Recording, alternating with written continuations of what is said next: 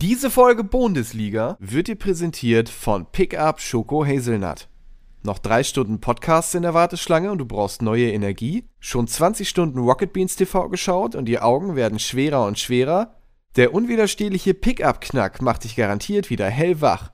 Hol dir den Kick, den du brauchst, um wieder voll durchzustarten mit Pickup Schoko Hazelnut mit cremiger Haselnussfüllung in der Mitte. Den muss man mögen. Und jetzt viel Spaß mit Bundesliga. Moin Moin und hallo, herzlich willkommen zur Bundesliga. Heute eine super mega Party-Show. Meine Damen, hört ihr den Wenger-Bus? Er kommt hier heute ins Set gefahren. Richtig geile Stimmung, Bundesliga. Ja, Mann!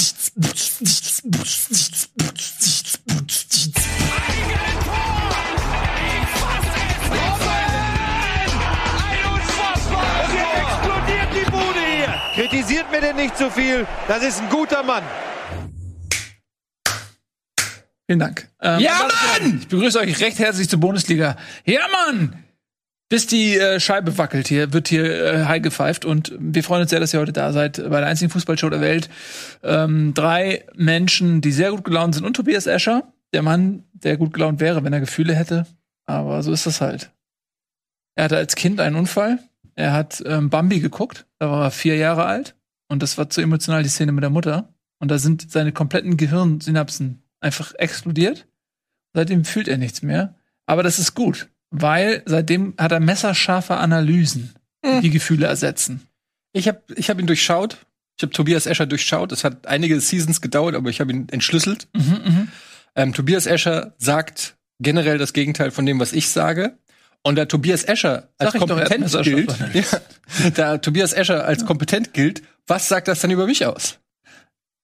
Etienne. Und mir ist, mir ist noch eine ganz andere Sache aufgefallen, dass Tobias Escher immer so als emotionslos gilt und in Wirklichkeit trägt er so viel Wut in sich, dass er quasi innerhalb dieser Runde mir immer ganz persönlich gegen Schienbein treten will. Mit jeder Analyse über Werder Bremen, über das, was da angeblich nicht läuft. Man spricht da gerade eine Mütze oder was? Ich bin nicht sicher. Kannst du noch so zwei Augen darauf kleben auf die Mütze? Mann, ich, ich möchte nicht, dass man meine weinenden Augen sieht.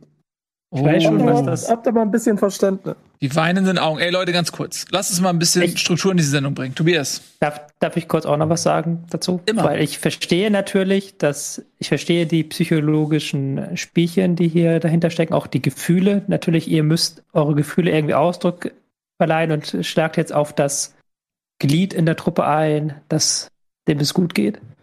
Und ich weiß, dass ihr versucht zu verdrängen und dass ihr versucht zu tun, als ob äh, alles gut ist. Aber ich denke, im Sinne auch eurer emotionalen und geistigen Gesundheit wäre es sehr wichtig, dass ihr das heute als Therapiestunde anseht.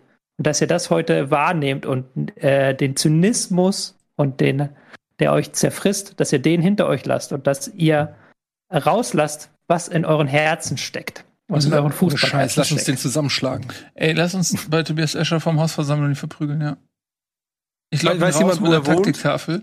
Auf, ich hole eine Taktiktafel, wo ich ganz bewusst in der Viererkette die Außen falsch positioniere, sodass er so ein, wie heißt das, OCD, OC, CDO, OBC? Dieses, diesen, dann muss er rauskommen und die Außenverteidiger zurechtschieben auf der Taktiktafel. Dann, haben, dann überfallen wir ihn. Zu dritt.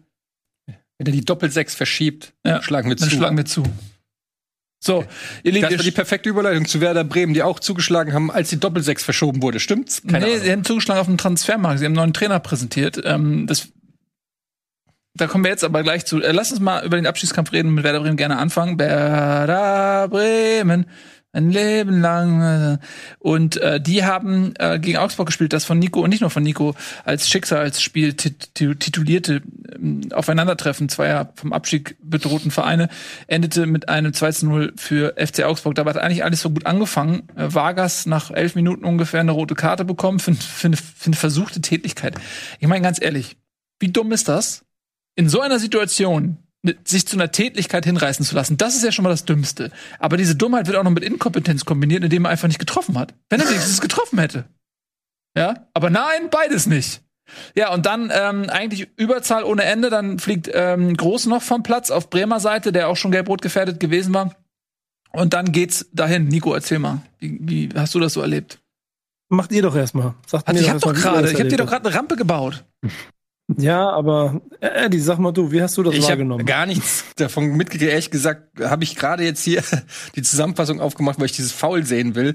Ähm, ich habe vorhin zum ersten Mal die Ergebnisse der anderen Spiele überhaupt erst gecheckt. Ähm, ich habe nichts mitgekriegt von Werder Bremen, außer dass sie immer noch im Abstiegskampf sind, surprise, surprise, und dass sie Kofeld gefeuert haben am letzten Spieltag, was ich zugegebenermaßen, Nico, sei mir nicht böse, ein bisschen erheiternd finde.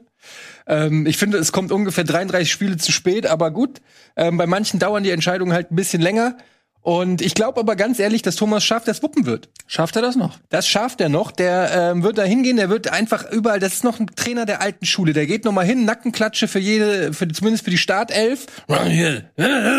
So mit einer leichten Fläumchenfahne und dann rennen die noch mal und dann Mhm. geht das noch mal gut für Werder Bremen. Absolut. Ähm, Es hat ja, also Bremen macht ja alles, was Hamburg macht. Das ist ja einfach immer so, das ist so der große Bruder, ähm, dem man nacheifert. Das ist Schalke. Das ist Schalke, nicht, nicht, nicht Bremen, keine Sorge. Nein, jetzt hör mal auf. Sei Wenn's doch nach mal, Bremen- sei nach Bremen ehrlich, gegangen wär- Nico.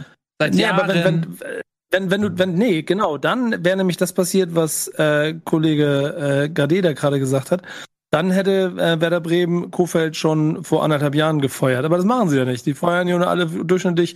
Also statistisch erhoben ist es der Fußballverein in ganz Europa, der am seltensten Trainer rausschmeißt. Mit 5,34 Jahren. Mhm. Und äh, jetzt war es mal wieder soweit. da sind sie wieder Und- europäische Spitze da in der Kategorie. Ja, da sind wir europäische Das will man sich Spitze ja auch beim Nicht-Trainer rausschmeißen. Ja, genau. Aber jetzt haben wir es an der Stelle wieder gemacht und ähm, das ist bitter. Aber ähm, Es ist natürlich so, ihr habt es nicht in der Hand. Ne? Das, ich guck gerade mal auf die Tabelle, das war mir gar nicht so bewusst. Aber ihr habt ja einen Punkt weniger als Bielefeld.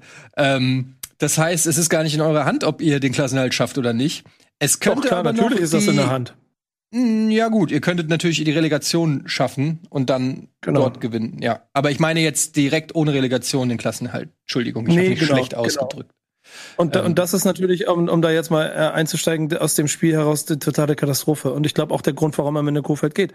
So, das, selbst in den Abgesängen an Florian Kofeld wurde an allen Stellen immer noch wieder betont, was für ein guter Trainer das ist und wie äh, traurig man darüber ist, dass man sich von ihm trennen musste.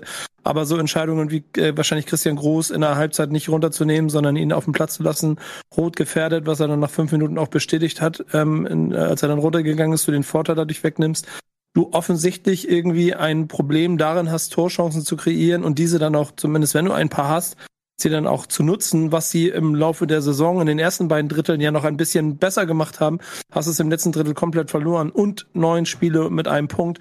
Dann gehen auch irgendwann in Bremen die Argumente aus. Und das ist jetzt kurz vor Toreschluss, ist es natürlich panisch und es gibt jedem Recht, der vor 20 Spieltagen schon gesagt hat, dass Kofeld äh, da weg muss. Ich äh, bin mal gespannt, wo er dann irgendwann landen wird, äh, wenn sich dann alle darüber wundern, warum er dann vielleicht woanders landet. Vielleicht passiert es auch nicht. Ähm, Fakt ist aber einfach, dass als ich dann gehört habe, er ist weg, das natürlich erstmal ein bisschen erschütternd war, weil das nochmal ganz ehrlich, man das in Bremen halt sehr, sehr selten miterlebt, dass Trainer rausgeworfen werden. Und ähm, ich nicht das größte Vertrauen in Thomas Schaf auf dieser Position auf den ersten Blick hatte.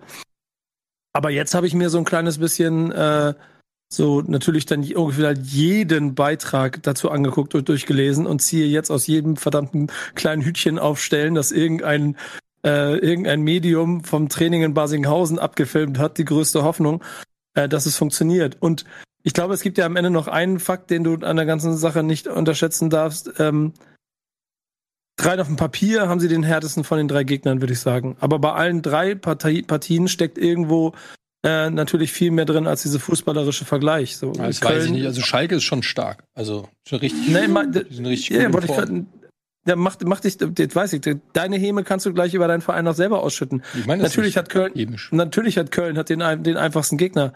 Ähm, aber Stuttgart Köln muss auch sagen, gewinnen. Ist der einfachste Gegner. Nee. Köln, Köln, Köln muss auch gewinnen. Ja, Nico, ähm, Obwohl also ich kann ja, ich kann ja, gerade analytisch weiterzugehen und werde die ganze ja, ja, wir wissen ja, was, ähm, Tobias hat ja ähm, einen guten Freund äh, bei Gladbach sitzen, der natürlich jetzt überhaupt nicht weiß, ähm, was Bremen machen wird, weil natürlich jetzt auch in Quarantänezeiten ähm, keine Spione vor Ort sind, die sagen können, welch, aber ich kann es euch sagen, weil Thomas Schaff spielt immer 4-4-2 mit Raute. Ähm, die Frage ist nur, wer spielt die Diego oder Miku oder Özil-Position, die Schaff sein Leben lang bei Bremen hatte. Miku. Wer? Miku. Osako. Ja, wer spielt sie denn? Miku. Ja, jetzt, der ist ja nicht mehr da, ne? Wie schwer es dir gefallen ist, das ob offensichtliche nochmal auszusprechen. das ist richtig, der, der ist nicht mehr. Komm, jetzt sag, wer spielt da? Osaku, sag ich. Ja, finde ich schon mal nicht so schlecht. Also wenn es 4 für 2 ist, ist Osako die einzige Option. Aber zum, zum äh, Position verschieben haben wir den Escher hier im Raum. Ich, ich bin im Status, ich bin verzweifelt. Ich habe das ähm, an anderen Stellen schon mal erzählt. Ich kann das ja auch noch mal äh, als ähm, Bittenkurt das Ding gegen Pfosten haut. Da, da breche ich zusammen. Da war, da war ich am Ende, körperlich, mental. Da war ich wirklich am Ende. Ich habe nur einmal so gequiekt und Leute in meinem Umfeld haben geguckt, geguckt, was, ob jetzt mir irgendwas passiert ist. Und nee, ich habe nur ein Fußballspiel angeguckt und da ist offensichtlich irgendwas passiert. Und es hat mir das Herz rausgerissen. Ich habe es, ich habe es in meiner Hand so pumpen sehen und musste es erstmal wieder einsetzen. Und ich habe jetzt wieder den Punkt, den ich nicht haben will. Eine Woche lang zittern. Am nächsten Wochenende gehen mir die, gehen mir die äh, Nerven durch. Und ich habe keine Ahnung, ob ich äh, dem Asher-Aufruf folgen könnte, in dieser WhatsApp-Gruppe jetzt auch ganz viel zu schreiben. So, und ich stelle mich darauf ein, dass ich meine Saison noch äh, fünf Tage weitergeht oder acht Tage. So, keine Ahnung. Wir haben ja schon angekündigt Scheiße. für Samstag äh, 15.30 auf Rocket Beans TV gibt's ja einen Stream mit dir. Ähm, Nur mit dir. Nur Hab, mit habt ihr dir, das mit meinem Management durchgesprochen? wo du, ähm, ja, ja, du bekommst eine dritte PlayStation 5 als Mhm. Vergütung. Hab ich, hab ich schon. Okay. Gut, ähm, Samstag 15.30 äh, Nico auf jeden Fall ähm, close. Äh, äh, weißt du was, Tobi, du spiegelst dich hier in dieser Scheibe und in diesem Spiegel bist du direkt neben Nico. Und Nico redet die ganze Zeit und ich sehe so äh, dich so, so halb transparent quasi nicken die ganze Zeit. Aber du sagst ja nix, sag doch mal was. Ja, was soll man dazu sagen? Also am Wochenende war das natürlich von Werder ähm, die fast schon erwartete Offenbarungserklärung, ein Offenbarungseid. Weil man ja in der ersten Halbzeit wirklich 35 Minuten lang komplett in Überzahl war, weil man einen Gegner hatte, der dann nichts mehr gemacht hat, klar außer sich hinten reinstellen. Und da hatte man dann zwei, drei gute Chancen, aber das waren halt alles eher Zufallsprodukte. Man hat es halt auch wieder in dieser Halbzeit nicht hinbekommen, irgendwie eine konstante Torgefahr zu kreieren, also die länger als nur zwei, ein, zwei Minuten ist, sodass man wirklich das Gefühl hatte, die schnüren jetzt Augsburg da hinten rein. Und dann, dass du halt groß in der Halbzeit nicht auswechselst, das ist hoch, das war hochgradig dumm, muss man tatsächlich sagen, weil der war in der ersten Halbzeit mit Kontern überfordert, der war gelb vorbelastet. Man hat Torchancen kreieren müssen, dafür kann, da kannst du mit groß nicht viel anfangen. Ähm, dass man dann nachher in Kofeld gesagt hat, okay, er wollte auf eine Dreierkette hinten setzen im Aufbau und das passt nicht zum Möwald, ist auch irgendwie Quatsch, dass du da hinten eine Dreierkette haben musst gegen Augsburg, die halt wirklich gar nichts mehr hatten. Dann war die gelb-rote Karte, damit ist es dann eigentlich ähm, den Bach runtergegangen. Und dass man jetzt diese Entscheidung trifft, ein Spieltag vor Schluss, das ist ja natürlich nur noch das Klammern an den letzten Strohhalm. Irgendwie hoffen, dass Schaf da die richtige Ansprache reinbekommt, weil das jetzt nicht mehr um Inhalte geht, ist, glaube ich, selbst, selbstredend. Er hat eine Woche Zeit, er ist nach der Woche entweder weg oder er hat danach noch zwei Spiele, aber auch da kann er nicht großartig auf die Mannschaft einwirken. Das ist jetzt ist halt nur noch reines irgendwas tun um des Tuns Willens. Und das ist ähnlich wie beim ersten FC Köln, ähnlich wie beim HSV. Das sind Trainerwechsel, die entweder zu spät oder zu früh kommen, je nachdem, wie du es sehen willst. Ähm, weil das hättest, wenn du es hättest machen wollen, hättest du es schon länger machen müssen und nicht erst nach diesem ähm, Todesspiel. Und jetzt kommt halt alles darauf an, ob irgendwie Schaf die Mannschaft äh, erreicht und dann am Ende in kommende Woche den äh, Kollegen Rose überrascht aus Gladbach. Das ist dann viele Wenns, gerade weil äh, ja Köln noch dahinter steht und gegen Schalke spielt, ist ja noch das Szenario, dass man nicht den 16. Platz unbedingt halten kann. Das ist ja auch noch ein realistisches Szenario. So, da bin ich skeptisch, um es Ja. mal vorsichtig zu formulieren. Das ist nämlich, das ist das Ding, ja. Äh, Man kann jetzt auch nicht auf die anderen Plätze, also, also klar, man kann Bielefeld, wenn Bielefeld verliert, dann reicht ein Punkt für Bremen, aber wenn Köln gewinnt, reicht dieser Punkt auch nicht mehr. Also das ist, ähm, man, man kann eigentlich gar nicht groß taktieren. Man muss aus Bremer Sicht eigentlich schon auf Sieg spielen, weil wie gesagt, wenn du unentschieden spielst und Köln spielt halt gegen Schalke, das ist das einzige Spiel in der Saison, wo Köln Favorit ist. Ähm, das muss nichts heißen, kommen wir später noch zu. Aber kannst halt aus Bremer Sicht nicht davon ausgehen, dass ein Unentschieden reicht. So. Nee, du kannst auch nicht, mit dem Fußball, den sie gespielt haben, auch nicht mehr auf Unentschieden gehen. Das funktioniert alles nicht mehr. Du kannst aber auch nichts mehr von dem, was in den letzten Wochen passiert ist, äh, irgendwie erklären. So, denn da war offensichtlich so, das war ja kein Zugriff mehr, nichts mehr möglich, ähm, irgendwas zu verändern. Diese Mannschaft wird äh, von Woche zu Woche schlechter, von Woche zu Woche unsicherer.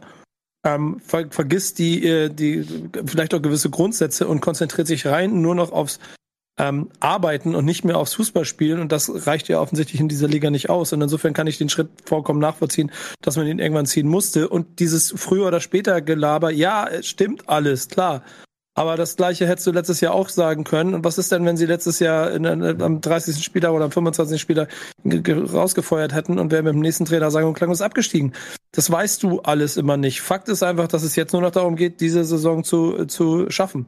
Und dass du deswegen, ich glaube, aus dem Leverkusen-Spiel und dem Leipzig-Spiel hat man noch mehr Hoffnung rausgeholt als, als aus dem Spiel jetzt gegen Augsburg. Und der Unterschied zum letzten Jahr ist der, dass man ein damals auch Spiel gegen Mainz klar verloren hat, trotzdem aber ein, eine Grundstimmung hatte, die gesagt hat, okay, das kriegen wir aber hin.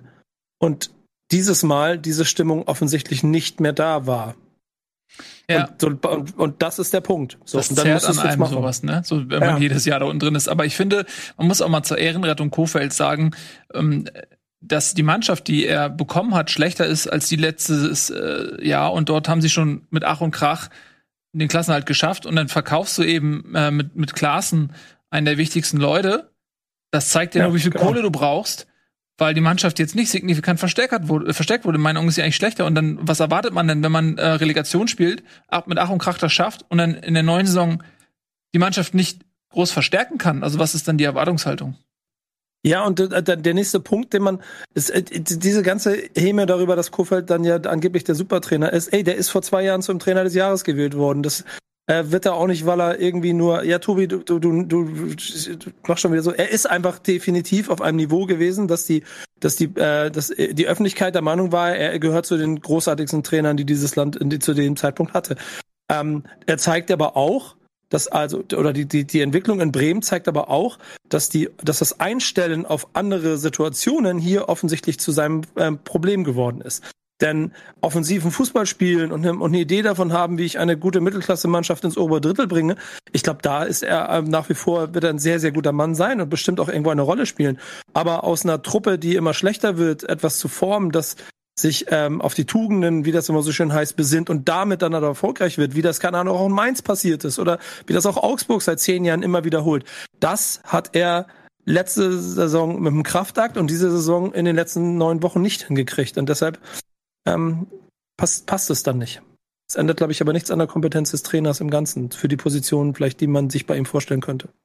Das Problem ist ja, dass das alles nicht, nicht von ungefähr kommt. Das kam ja nicht äh, von heute auf morgen, sondern du hast ja gerade gesagt, Nils, es war ja äh, vergangenes Jahr schon ein schwaches Jahr. Der Kader hat sich nicht verbessert, der hat sich eher verschlechtert. Man hat in der Kaderpolitik ganz krass gepennt. Also, dass man mit so einem zentralen Mittelfeld in die Saison geht, war eigentlich fahrlässig. Und dass man im Winter nicht nachgelegt hat, zeigt eigentlich, wie es um die finanzielle Lage äh, bestellt ist. Aber was mich halt so wurmt, ist halt entweder du ziehst das halt mit Kofeld nochmal durch oder du machst halt, äh, wenn du gutes Management bist, das war ja alles absehbar. Ich habe ja hier die gesamte Saison gesessen und habe gesagt, ey, nehmt mir werde nicht aus dem Abstiegskampf raus. Die sind, die spielen Scheiß zusammen. Also die, die haben ja, das war ja nicht so, dass die 30 Punkte gesammelt haben und dann aufgehört haben, Fußball zu spielen. Die haben irgendwie, haben sie ihre 30 Punkte bekommen und danach haben sie einfach nicht mehr die Punkte bekommen, aber mit denselben schwachen Leistungen. Das ist halt einfach, diese Mannschaft zeigt über die gesamte Saison hinweg Leistung. Und dann musst du mit dem Trainer viel früh früher Schluss machen oder du musst sagen, wir vertrauen dem Trainer bis zum bitteren Ende. Aber halt ja, aber, gerade dieses, nee. nach diesem Pokalspiel, das war halt diese größte Schweinerei, dass man gesagt hat, man hatte halt diese Hoffnung nach dem Pokalspiel. In diesem Pokalspiel war nichts Neues zu sehen. In diesem Pokalspiel war nichts Neues zu sehen. Werder ist in den letzten zwei Jahren im Pokal immer besser gewesen als in der Liga. Werder konnte immer halbwegs gut verteidigen. Und wenn sie einen Kampf bekommen, okay, den Gegner auf ihrem Niveau, dann geht das. Aber das ist ja nicht die Probleme gewesen. Das ist das, was mich so stört. Man hätte halt man hatte ja die Chance gehabt, da rechtzeitig was zu tun oder vorzeitig was zu tun, dass da noch irgendjemand was inhaltlich machen kann. Aber dass man das jetzt einen Spieltag vor Schluss, ich meine, ist das jemals in der Geschichte der Bundesliga gut gegangen, dass man einen Spieltag vor Schluss den Trainer wechselt?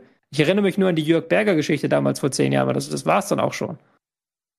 Ja, wir werden, wir werden sehen. Wir werden sehen. Nächstes ähm, Wochenende wird auf jeden Fall sehr, sehr spannend werden. Dort geht es für Bielefeld, Bremen und Köln eben ähm, um Relegation, Nichtabstieg oder direkten Abstieg. Das wird wirklich sehr, sehr spannend. Ähm, man muss tatsächlich sagen, äh, die Bremer ähm, Entwicklung in den letzten Wochen ist eigentlich die schlechteste von allen. Also von Bielefeld die sind von Anfang an im Abstiegskampf gewesen, die haben das Maximum rausgeholt. Ähm, gut, Köln ist auch so eine Geschichte für sich, aber Bremen, du hast es ja gesagt, ne? Was, acht Spiele, ein Punkt oder was war das? Also Neun Spiele, ein Punkt. Neun Spiele, ein Punkt. Also das ist ja katastrophal. Das hat, das ist ja wirklich schon so eine, so eine richtige schöne Schalke-Phase, die sie da ähm, hingelegt haben. Ähm, lass uns noch mal die anderen Abstiegskandidaten da beleuchten. Dann machen wir mal so ein kleines ähm, Foreshadowing. Was glaubt ihr, was passieren wird am Wochenende? Bielefeld hat nämlich auch gespielt und zwar gegen Hoffenheim hat einen Punkt geholt, der kann am Ende überlebenswichtig sein, aber man muss tatsächlich sagen, ähm, Bielefeld hat nach einem 0-1 Rückstand ein gutes Spiel gemacht und hatte richtig viele Chancen.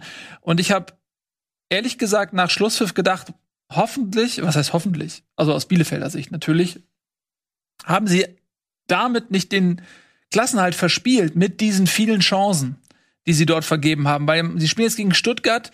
Stuttgart kann noch international spielen. Die haben die Saison noch nicht abgeschenkt. Für die geht's um was. Die müssen eigentlich gewinnen.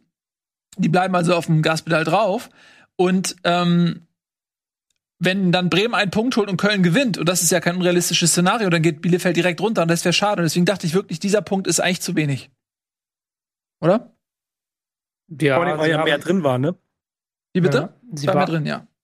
Ja. Sie haben ja auch am Ende wirklich auf Sieg gespielt. Es war nicht so, dass sie dann gesagt haben, wir nehmen den Punkt irgendwie mit, sondern haben halt wirklich auf Sieg gespielt. Ist, glaube ich, trotzdem ein sehr wichtiger Punkt. Also ich glaube, das darf man nicht unterschätzen. Das ist nicht das, was du mit dir vorher gerechnet hast und dass du dann früh 0-1 zurückgehst und dann relativ schnell trotzdem wiederkommst, dann auch nur so eine Leistung zeigst, das ist schon aller Ehren wert. Und das zeigt, dass sie jetzt vor allen Dingen sehr viel kompakter stehen als noch in den äh, vergangenen Monaten und dass sie auch mehr Tempo wieder in ihrer Mannschaft haben. Und das sind zwei ähm, Eckpfeiler, die hat Kramer hingebracht und die können auch äh, Hoffnung spenden für das Stuttgart-Spiel. Wenn man jetzt sagt, für Stuttgart geht's auch noch was, Stuttgart braucht einen Sieg eigentlich, also Stuttgart bringt einen Unentschieden nichts. Da könnte man dann ähm, mit einer Gesetz haben eigentlich die richtige Ausgangsposition drin, weil man wird nicht 60% Ballbesitz haben, man kann äh, im Zweifelsfall erstmal auf 0-0 spielen, gucken, was auf den anderen Plätzen passiert. Im Zweifelsfall muss man dann immer noch äh, kurz vor Schluss die ähm, auf alles nach vorne werfen. Das ist schon eine gute, gute Ausgangsposition, die man da hat. Ja, wird sich zeigen, ob dann aus dieser Ausgangsposition auch was für Bielefeld erwächst, nämlich der Klassenhalt oder wie gesagt zumindest Relegation zu gönnen, wäre es ihnen irgendwie.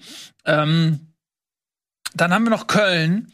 Die äh, haben ähm, gegen Hertha 0 zu 0 gespielt. Und das war so ein Spiel, bei Hertha hatte ich schon das Gefühl, okay, das 0 zu 0 nehmen die gerne an. Das bedeutet, das ist der Klassenerhalt. Deswegen war das für die völlig in Ordnung. Und bei Köln war es vielleicht ein Stück weit so, ja, ähm, wir würden gern gewinnen, aber irgendwie ist das heute nicht so einfach. Deswegen nehmen wir vielleicht den Punkt auch lieber mit. Keine Ahnung, was am Ende noch wert ist. Ähm,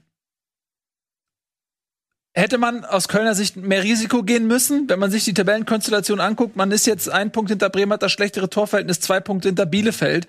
Ähm, das kann ja eigentlich nur bedeuten, wenn Bielefeld unentschieden spielt und Köln gewinnt, ähm, dann sind beide bei 33 und Köln hat das äh, dann vermutlich um zwei Tore bessere Torverhältnis. Also ist, äh, war das schon ein bisschen Taktiererei? Ähm, hat man da so gerechnet oder ähm, hätte man da wirklich mehr Risiko gehen müssen? Man hat ja schon das Spiel in die Hand genommen. Also es war jetzt nicht so, dass Köln da gar kein Risiko gegangen ist. Man hat ähm, sich gegen eine Herthaner Mannschaft, wo man sagen muss, die ist halt wirklich aufs 0-0 gegangen von der ersten bis zur letzten Minute. Die waren absolut froh, irgendwie dieses, diesen Punkt zu holen und dann damit den Klassenerhalt zu schaffen. Mehr wollten die nicht, nicht in diesem Spiel erreichen. Und ähm, das ist erstens auch nicht das, die, das, was die Kölner besonders gut können. Die haben sehr viele Flanken geschlagen, dann ist da mal zufällig eine durchgekommen und aber häufig auch nicht. Und dann war es dann am Ende auch so, glaube ich, dass man vielleicht noch mit diesem guten Gefühl rausgehen wollte und das nicht irgendwie verschwenden wollte. Weil wenn äh, Hertha hatte höchstens halt nach Kontern ein bisschen Gefahr versprüht und ich glaube, diese Konter wollte man ihnen dann nicht geben und da hat man das 0-0 genommen, weil man auch gemerkt hat, dass da selber nicht unbedingt viel mehr geht an diesem Nachmittag und ähm, setzt dann alle Hoffnung auf das letzte Saisonspiel gegen Schalke und vor allen Dingen auch ähm, auf die Gegner, die nun mal Bielefeld und Bremen haben, die ja keine leichten sind und für die es, wie schon gesagt, auch noch um was geht, nämlich um die Teilnahme am europäischen Wettbewerb nächste Saison. Ja, äh, das ist also die Ausgangsposition. Haben wir die äh, Tabelle schon mal gezeigt? Können wir die nochmal zeigen?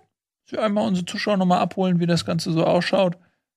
Dankeschön. Da sehen wir es nämlich. Bielefeld 16, 32 Punkte, schlechteste Torverhältnis allerdings Bremen 31 Punkte, bestes Torverhältnis Köln 30 Punkte, ähm, zweitschlechtestes Torverhältnis, vermeintlich leichtesten Gegner allerdings vor der Brust. So, lass mal tippen jetzt. Was glaubt ihr? Wie geht's aus? Eddie, fangen wir mal bei dir an. Ich glaube, dass ähm, Werder Bremen gewinnt. Ähm, es ist schwer. Ich glaube, dass Bielefeld tatsächlich noch reinrutscht, weil ich hatte das vorhin falsch äh, gesehen, dass Stuttgart, für Stuttgart geht's ja tatsächlich noch auch, wenn sie das wollen, um den Einzug in diese Euro Conference League. Und ähm, ja, glaube ich, dass die das machen werden gegen Bielefeld. Und dann, glaube ich, könnte es sogar sein, dass Bielefeld direkt absteigt. Null Punkte, ich muss gerade ausrechnen. Null Punkte für Bielefeld sind 32, drei für Bremen sind 34, drei für Köln sind 33, ja. Also Köln Relegation und ähm, Bielefeld Direktabstieg. Nico. Jetzt mir ernsthaft diese Frage. Du kannst auch keine Antwort erwarten, Alter. Ernsthaft nicht. Was soll ich denn sagen? Bremen gewinnt, Rest ist mir scheißegal. Hauptsache wir gewinnen. Irgendwie drin bleiben. Punkt.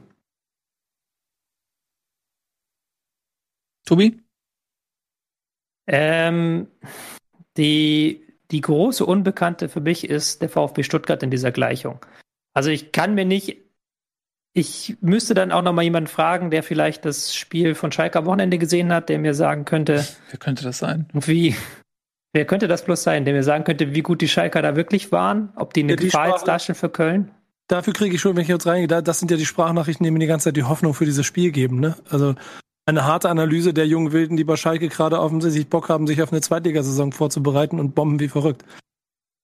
Wenn die Ja, Bock haben, ja, Zitat war, Zitat war, wenn Köln keine Standards kriegt, äh, gewinnen wir das Spiel. Wenn, äh, wenn, wenn, wenn Köln Standards kriegt, verlieren wir das Spiel. Ja gut, das äh, kann ich mir vorstellen, dass Köln da ein paar Standard kriegt. Ähm, ich kann mir auch vorstellen, dass Köln das ganz gut Konter unterbindet bekommt. Das ist jetzt nicht ihr, ja, wenn sie nicht gerade individuelle Fehler machen. Also ich kann mir nicht vorstellen, also meine beiden Tipps sind halt, ich kann mir nicht vorstellen, dass Köln verliert. Das Köln wird mindestens einen Punkt machen, höchstwahrscheinlich drei. Und ich kann mir andererseits kein Szenario vorstellen, in dem Bremen gewinnt. In dem Bremen das Spiel gegen Gladbach wirklich gewinnt.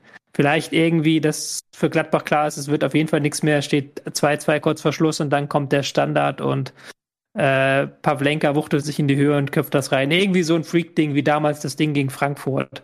Aber eigentlich ist Gladbach individuell zu stark und wirklich, man muss es mal ganz, ganz faktisch sagen, Werder Bremen hat in dieser Saison ein Spiel gegen Teams aus der Top 9 gewonnen. Das war das Spiel gegen Frankreich. Ansonsten Gegen haben sie, glaube ich, Frankreich? insgesamt gegen äh, Frankfurt, Entschuldigung, gegen Frankreich. Gegen Frankfurt und ansonsten haben sie insgesamt, haben sie insgesamt aus ähm, 15 Spielen gegen diese Teams sieben Punkte geholt. Also das ist unterirdisch und das ist auch äh, die schlechteste Bilanz der gesamten Liga. Ähm, ich glaube sogar noch schlechter als die von Schalke. Äh, Weil Schalke ja ähm, Aber- diesen Sieg jetzt gegen Frankfurt geholt hat. Hot Take: Was ist, wenn Gladbach gar nicht die Dreifachbelastung will?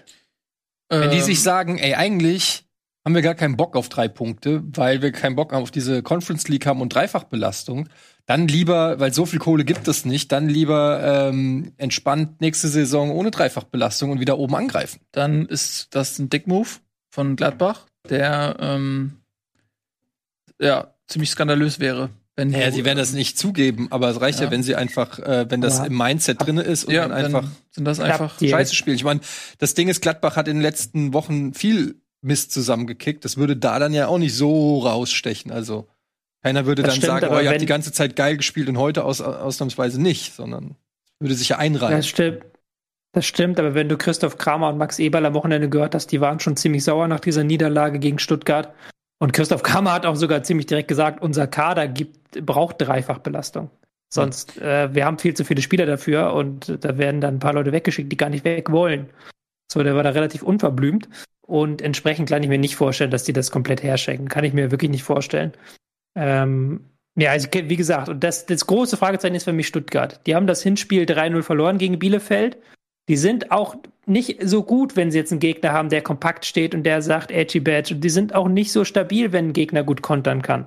Und vielleicht kann Bielefeld da ansetzen, vielleicht schießt aber auch Stuttgart da früh ein, zwei Tore. Also da kann halt alles passieren. Aber im Endeffekt ähm, bin ich, glaube ich, sogar fast da, dabei, Werder in den direkten Abstieg reinzuschreiben. Auch wenn das Nico nicht gefallen dürfte. Aber ich muss ja hier. Ja, sag mal jetzt abgeben. was. Hier. Äh, ja, 15, gesagt, 16, Werder 17. direkt abgestiegen. 15, Werder 16, direkt 17. ab und Bielefeld, Köln, Werder. Oder okay. nee, Köln, Bielefeld, Werder, so rum. Okay. Ich sag, ja. ähm, weil Nico mein guter Freund ist und ich möchte nicht, dass er leidet. Ich glaube, folgendes wird passieren: Köln gewinnt gegen Schalke, ist bei 33 Punkten. Bielefeld verliert gegen Stuttgart, ist bei 32 Punkten. Bremen holt mit Ach und Krach einen Punkt gegen Gladbach. Ist bei 32 Punkten, hat das bessere Torverhältnis. Bedeutet, Köln ist 15. Bremen bleibt 16. Bielefeld rutscht auf 17. Mehr kann ich nicht für dich tun, Nico. Mehr kann ich nicht für dich tun. Eddie, du bist mein Bro. Schauen wir mal. Schauen wir nee, mal. Aber ganz, ganz realistisch ist natürlich das Szenario, wie es beschreibt, dass Köln drei Punkte holt, naheliegender als dass Bremen drei Punkte holt, sehe ich ganz genauso. Also es kommt echt für mich, also und, du sagst Stuttgart, Entschuldigung, Nico. Ja? Ja, ich meine, und, Stutt und Stuttgart traue ich dann aber aufgrund auch der Lockerheit, auch der Interviews nach dem Spiel zu, dass sie Bielefeld ärgern können. Also die, der Kader scheint Bock darauf zu haben, nächstes Jahr europäisch zumindest eine Chance zu haben, mal mitzuspielen, weil die Liga vielleicht doch ganz spannend wird. Also wollen sie mitditschen und wenn die ein Tor gegen Bielefeld schießen, früh ist, dann habe ich genau diese realistische Hoffnung, dass Bremen über die Relegation dann, und deswegen sage ich ja noch zwei Spiele mehr, äh, eine Chance kriegt. Ja. Und dann geht's gegen wahrscheinlich Kräuter Fürth oder ja, er führt als Kiel, glaube ich. Für mich steht und fällt das Ganze wirklich mit Gladbach. Weil Gladbach hat ja. ähm, eine ganz gute Position. Also Union spielt gegen Leipzig, muss man auch mal sagen. Ähm, da, wie viel Bock hat Leipzig noch? Für die geht's um nichts mehr. Die sind sicher Zweiter. Wenn Leipzig seriös spielt und sagt, ja, wir wollen Nagelsmann einen guten Abschied geben, dann müssten sie gegen Union mindestens einen Punkt holen. So. Ähm, wenn Gladbach dann Bock hat, dann reicht ein Sieg gegen Bremen. Das heißt, sie sind nicht so wie damals, als sie beim HSV gespielt haben letzten Spieltag. Ähm, da war das nämlich genauso, als dann ähm, über die Stadionuhr durchgegeben wurde, hier pass auf, das wird für Gladbach nicht reichen. Ab dem Zeitpunkt, ich habe das genau gesehen, ab dem Zeitpunkt haben die quasi aufgehört zu spielen. Und HSV hat das Spiel locker nach Hause gefahren. Und wenn das exakt so noch mal passieren sollte, dass sie auf die Stadionuhr gucken und merken, ey, das wird für uns nichts mehr ändern und sie haben keinen Bock mehr, dann ist für Bremen auch ein Sieg drin. Aber die Konstellation ist eben die, dass äh, Gladbach quasi Stuttgart hinter sich hat und auch Freiburg hinter sich hat und sie in der Position sind, mit einem Sieg Dinge selber beeinflussen zu können, vorausgesetzt eben, dass Union jetzt nicht Leipzig überraschend weghaut, dann ähm, kann das ein Zünglein an der Waage sein. Ähm, es ist unglaublich spannend, man kann in alle Richtungen spekulieren, aber für mich ist wirklich, äh, Gladbach ist so ein bisschen das Zünglein an der Waage. Wenn die seriös spielen, müssen die gegen Bremen gewinnen. Und, und ich habe halt noch den letzten Punkt, der, äh, und das ist dieser Thomas Schaf-Effekt, den ich am Samstag, Sonntagmorgen, als ich das gehört habe, nicht für mich wahrgenommen habe, aber wie gesagt, äh, in Gladbach werden sie jetzt nicht mehr wissen, wie Bremen nächstes Wochenende Spiel, Fußball spielen will. Und ähm, vielleicht ist das die kleine Chance, die du hast. Und dann war dieser ganze Move am 34. Spieltag vielleicht doch gut. Und ehrlicherweise erwartet keine rationellen ähm, Beschreibungen von mir. Natürlich ist das alles Hoffnung, aber gut. ein hartes Wochenende. Ein hartes Wochenende. Ähm, ja, das ist ganz gut, wenn man da nicht mehr emotional in irgendwas beteiligt ist, dann kann man sich das einfach schön anschauen und gucken, so, ah, mal schauen, wie sich das ausspielt. Das ist auch mal ganz interessant, dann finde ich am letzten Spieltag mhm. nicht mehr selber irgendwie involviert zu sein. Ähm, lass uns kurz noch ähm, vielleicht einmal abschließend Berlin ansprechen. Die hatten jetzt ja wirklich auch eine sehr schwierige Situation, dass sie eben diese ganzen Nachholspiele hatten, mussten teilweise viel rotieren, haben jetzt aber tatsächlich schon bereits nach 33 Spieltagen und einer kleinen Hamster-Serie hm, mit 35 Punkten den Klassenhalt sicher. Das ist fast optimal gelaufen für Berlin. Sie haben jetzt nicht jedes Spiel gewonnen, aber sie haben wirklich genug Punkte geholt, um, um sich in Sicherheit zu bringen. Das, da hat Paul Dardai sein, seine Mission erfüllt. Mission erfüllt, ähm, auch nicht mit nicht höher gesprungen als nötig, muss man auch fairerweise mhm. sagen, mit knappen Sieg zum Beispiel jetzt gegen Schalke oder diesem 0-0 am Wochenende. Mhm. Aber mehr hat man ja gar nicht gewünscht. Ähm, jetzt natürlich die Frage, wie wird die Mannschaft weiterentwickelt? Weil man muss es ja auch trotzdem sagen, anders als bei anderen Teams, ähm, ist das trotzdem eine Katastrophensaison von Hertha gewesen. Da kann man nicht sagen, so jetzt Klassenerhalt geschafft, gute Saison, auch so weiter. Bin ich sehr gespannt, ob sie auch mit Dardai dann weitermachen in der kommenden Saison. Weil das ist ja auch noch nicht ganz, ganz raus, in welcher Funktion er kommendes Jahr bei Hertha arbeiten wird. Habt ihr nebenbei äh, das Interview in der, im aktuellen Sportstudio mit Dardai gesehen? Nee. Ja, mit der Zigarre. Wo er da mit der Zigarre saß ja. in seinem Garten. Ja. War sehr sympathisch. Habe ich überlegt, ob ich es hier nachspielen soll heute. Dann ist mir aufgefallen, ich, hab, ich arbeite bei Rocket Beans, ich kann mir weder eine Zigarre noch einen Garten leisten. Ja. Aber, was, leid, aber was ist mit deinen Millionenzellern? Der Abstieg, die Doppelsechs. Ja, ich pack die deswegen hier so aggressiv ins Bild immer, weil die alle Millionenzeller sind. ja. Wo bekommt man denn die Titel? Die sind alle ausverkauft. In jedem gut sortierten Buchhandel. Nee, die gibt es nur noch digital. Alle Bäume der Welt sind bereits abgeholzt. Oder so, ja. Dieses Buch. Wenn da draußen jemand Tobias Escher unterstützen nee, möchte. Aber habt ihr es gesehen? Also fand ich auf jeden Fall geil, wie er das, wie er da saß, mit, einfach im Garten und dann mit seiner Zigarre geraucht hat während des Interviews. Ich habe es leider nicht gesehen, nee. Ist, schon, das ist schon ein geiler Typ. Der, also ich bin kein großer Fan, Fan, des Fußballs von Dardai, aber als Typ ist er einfach geil. Ich finde ihn auch super. Ich finde ihn mega sympathisch, ich finde ihn schon immer cool. Ähm, ja, lass uns noch mal, bevor wir den Abstiegskampf verlassen, über eine Mannschaft sprechen, die sich das verdient hat, die die größte Überraschung der Rückrunde ist, die etwas geschafft hat, was man eigentlich gar nicht hoch genug bewerten kann. Und das ist natürlich Mainz 05. Die standen im Prinzip schon als Absteiger fest. Dann haben die nämlich im Gegensatz zu Bremen zum Beispiel oder vielleicht auch im Gegensatz zu Köln ähm, einen Move gemacht, der sich hinterher als genau richtig ähm, herausstellen sollte. Sie haben nämlich Trainer, Sportvorstand, alles komplett durchgewechselt, neuen, ja, mit Svensson neuen Trainer installiert, dann haben sie da mit Heidel ähm, und äh, hier, wie heißt er noch? Ähm, sag mal, der lang langhaarige Österreicher. Schmidt? Schmidt. Dankeschön. Ähm, eine komplette sportliche Führung neu installiert und dann ging's bergauf. Und was mich überrascht ist, nicht, dass die Mannschaft besser ist, als sieben Punkte in einer Halbserie zu holen, denn das war mir klar, dass die Qualität in Mainz eigentlich viel höher ist. Aber was wirklich überrascht ist, wie die sich da rausgezogen haben. Also mit welchem Selbstverständnis die dann die Punkte geholt haben und einfach nicht nachgelassen haben. Das war nicht nur eine Phase, sondern die haben ein Niveau erreicht, was sie dann halten konnten und haben wirklich so souverän nach 33 Spieltagen ähm, quasi jetzt mit 36 Punkten die, die Klasse gehalten also da muss man wirklich einfach Mainz applaudieren. Das ist einfach richtig stark, was sie abgeliefert haben.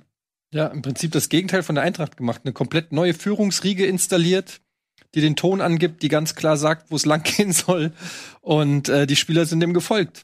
Und da sieht man mal, wie wichtig auch solche Strukturen eben in einem Verein sind. Ähm, auch wenn es immer heißt, ja, das sind Profis, die stehen auf dem Platz, ähm, aber äh, die merken das auch und diese Ungewissheit und die Querelen und was auch immer dann im, im passieren kann, das kann eine Mannschaft eben beeinflussen. Und ich glaube aber, der größte Verdienst geht wirklich an Bo Svensson, der ähm, Svensson, der da wirklich das Team umgekrempelt hat und auch, also wenn man den so sieht, ähm, am, am Rand, äh, am, am Spielfeldrand, wie er so agiert und so, guter Typ einfach. Der äh, scheint wirklich so ein Menschenfänger zu sein, der die Leute mitnehmen kann, der die begeistern kann. Natürlich hast du dann auch die Ergebnisse, das brauchst du dann auch, wenn du kannst der beste, größte Motivator sein, wenn dann die ersten zwei, drei ähm, Spiele, wenn du neu anfängst, nicht abgehen. Dann stehst du auch mit äh, runtergelassenen Hosen da. Aber es hat halt geklappt und dann haben sie sich gut verstärkt mit den Leihgeschäften im Winter, optimal verstärkt und hat alles geklappt. Und da kann man Mainz wirklich nur gratulieren, dass sie so eine Rückrunde gespielt haben. Wir haben 18 Gegentore kassiert in der gesamten Rückrunde. Beste, viertbestes Team in der Hinsicht. Und das sieht ja auch schon den riesigen Unterschied zur Hinrunde, dass sie einfach defensiv total stabil gestanden haben und dann auch nach vorne hin mit schnellen Kontern die entscheidende Tore geschossen haben und gerade auch große Gegner geärgert haben. Man erinnert sich an den Sieg gegen Leipzig oder gegen die Bayern. Also Spiele, von denen man nicht gedacht hat, dass Mainz sie gewinnt.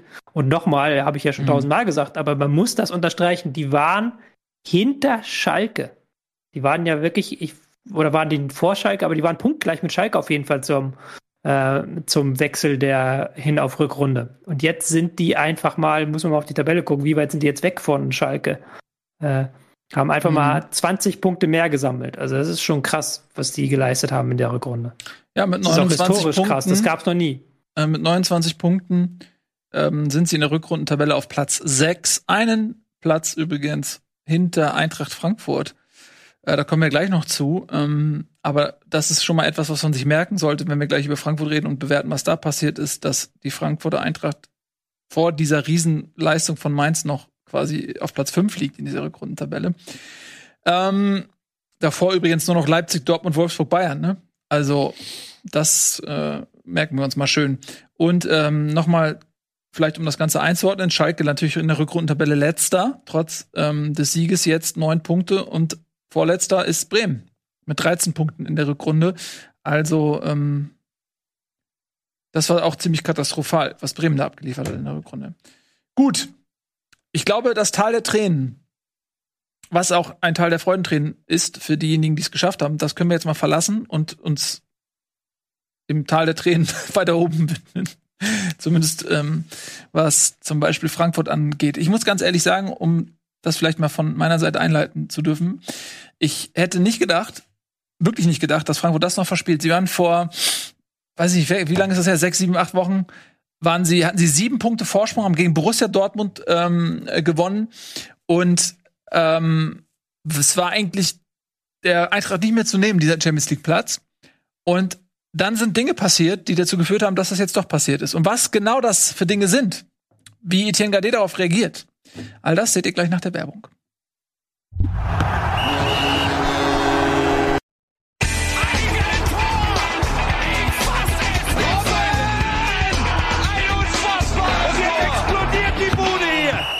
Kritisiert mir denn nicht zu viel. Das ist ein guter Mann. Herzlich willkommen zurück. Bundesliga Live, die Supershow heute, Partysendung, meine Damen und Herren. Malle, Malle Ersatztrip hier heute für euch, ein 90-minütiger. Ähm, wir haben gerade schon den Abstiegskampf intensivst und hochkompetent besprochen. Jetzt machen wir zumindest emotional hochintensiv weiter, denn wir kommen jetzt zur Frankfurter Eintracht. Ich habe es ja gerade vor der Werbung schon versucht, mit einigen Worten einzuleiten. Ja, lieber Etienne D., ähm, äh, wenn du jetzt versuchen solltest zu beschreiben, außer ich habe es euch ja seit Wochen gesagt zu benutzen, wie würde das sich anhören? Wenn nochmal was, soll ich- was darf ich? Das, was da jetzt passiert ist, wenn du das jetzt beschreibst, ohne den Satz, ich habe es euch ja seit Wochen gesagt. Okay. Ähm, ja, äh, die Mannschaft ist auseinandergefallen in einer gewissen Weise. Äh, der, der Verein ist fast auseinandergefallen. Und ähm, es ist ein richtig großer Bruch entstanden nach dieser, ähm, nach dem, äh, nach der Bekanntgabe, dass äh, Adi Hütter den Verein verlässt. Und ähm, letztendlich muss man sagen, dass es schon eine sehr kuriose Situation ist. Es wird teilweise den Verantwortlichen vorgeworfen, dass sie hätten Hütter entlassen sollen nach der Bekanntgabe. Dem, muss, dem schließe ich mich ehrlich gesagt nicht an, weil zu dem Zeitpunkt warst du sieben Punkte vor Dortmund und ähm, das, äh, da hätte ich auch gesagt, also ganz ehrlich, die nötigen Punkte, die holen wir noch. Das Restprogramm ist nicht so schwer und die Mannschaft wird jetzt nicht komplett auseinanderfallen. Dafür hat die sich auch zu dem Zeitpunkt zu stabil und zu siegeshungrig präsentiert. Aber ähm, ja, es ist eine Mischung aus vielen Dingen, ähm, glaube ich. Äh, Ich stelle mir das halt schon krass vor als Mannschaft, wenn also erst erst äh, Bobic sagt, er geht, was schon so ein peinliches Hickhack war in der Öffentlichkeit, und dann ähm, alle Scheinwerfer auf Hütter gerichtet waren und er gesagt hat, ich bleibe. Und dann, man hat das wirklich so gemerkt, so eine, so eine äh, Erleichterung durch den Verein gegangen. So wenigstens der, wir haben noch eine stabile Konstante. Ähm, man darf nicht vergessen, Abraham, der Capitano, äh, ist im Winter gegangen, was auch eine wichtige Stütze war für diese Mannschaft. Ähm, Hübner hat angekündigt, in Rente zu gehen. Bobic weg und dann war dieses Hütter, ich bleibe, war schon wichtig, auch glaube ich für das Verständnis dieser Mannschaft. Und dann ein paar Wochen später sagt er, ich gehe und sagt das vor dem Spiel gegen eben diese Mannschaft, die zu dem Zeitpunkt, ich will diese Diskussion jetzt nicht, ob man das nachvollziehen kann oder nicht, äh, dass er zu Gladbach geht, aber zu dem Zeitpunkt waren sie, äh, ging es bei der Eintracht um die Champions League, bei der äh, bei Gladbach vielleicht um Euroleague, dass man dann als Spieler, wenn man einen Trainer hat, der einen auch einschwört eine ganze Saison oder seit drei Jahren, sagt, so Leute, das holen wir, das machen wir und so weiter.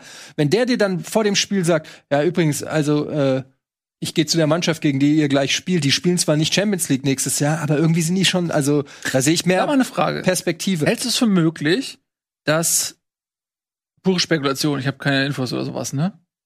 Aber so dass vielleicht Hütter, dass es vielleicht Journalisten gab oder Leute gab, die das wussten. Das wird ja irgendjemand wissen, die dann vielleicht zu Hütter gehen und sagen so, ey, pass auf, entweder du sagst es selber oder Das ich, er oder ich schreibe das jetzt äh, äh, vor dem Spiel noch äh, äh, irgendwie in der Zeitung, so dass Hütter sich unter Druck gesetzt gefühlt hat zu sagen, okay, ich sag's lieber jetzt, weil wenn das die Zeitung, äh, so ich bin gleich fertig. Entschuldige, ich sag lieber da, jetzt, ein, dass ich da eingreife, aber du, ich, das stand doch vorher in der Zeitung, Etienne, en- entschuldige, äh, äh, korrigiere mich, wenn ich falsch liege, aber das stand doch vorher in der, in der Bild ganz groß. Na, es wurde vermutet. Da stand aber auch, dass äh, Xabi Alonso neuer Trainer wird von äh, ja, aber da stand, da stand, ja gut, Und- aber da stand dann irgendwann auch, dass, also ich fand, mein, bin der Meinung, das war zuerst in der Zeitung und dann hat Gladbach darauf reagiert. siehst du? Und ja, gar also er hat auch Andeutungen in einem Interview gemacht, dass die Journalisten sehr äh, umtriebig seien in Frankfurt. Sozusagen hat er angedeutet, dass da die Sache. Aber am Ende des Tages, ja, es ist rausgekommen.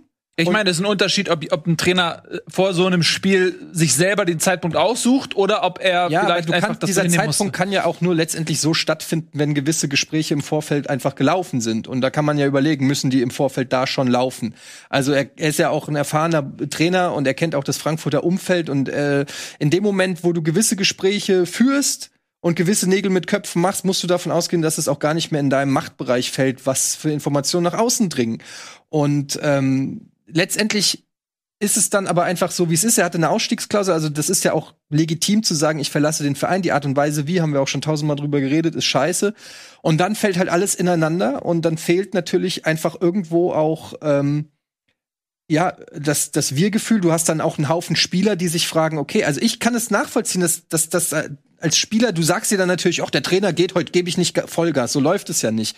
Aber du bist ein Spieler, ein André Silva, ein Kostic, ein Indika, ein Hinteregger, ein Ilsanker, das sind ja auch alles ähm, Spieler, von die die Hütter besser gemacht hat, die er geholt hat, die Wunschspieler von ihm waren, zu denen er teilweise ein enges Verhältnis hatte, die wichtig, wo, wo der Trainer vielleicht auch wichtig für die Spieler war und äh, die aber auch Angebote vielleicht kriegen. Und ähm, wenn dann der Trainer sagt, Leute, ich hau ab, dann denkt sich vielleicht auch der andere ein, und der und der und der Vorstand sagt, ich gehe, dann sagt vielleicht auch der andere ein oder andere Spieler, okay, hier endet gerade irgendwie eine eine Ära oder hier endet gerade ein Abschnitt, vielleicht mache ich mir auch Gedanken. Vielleicht ist jetzt der Zeitpunkt gekommen, mich auch anders zu orientieren, wenn eh gerade hier so eine Auflösungsstimmung ist.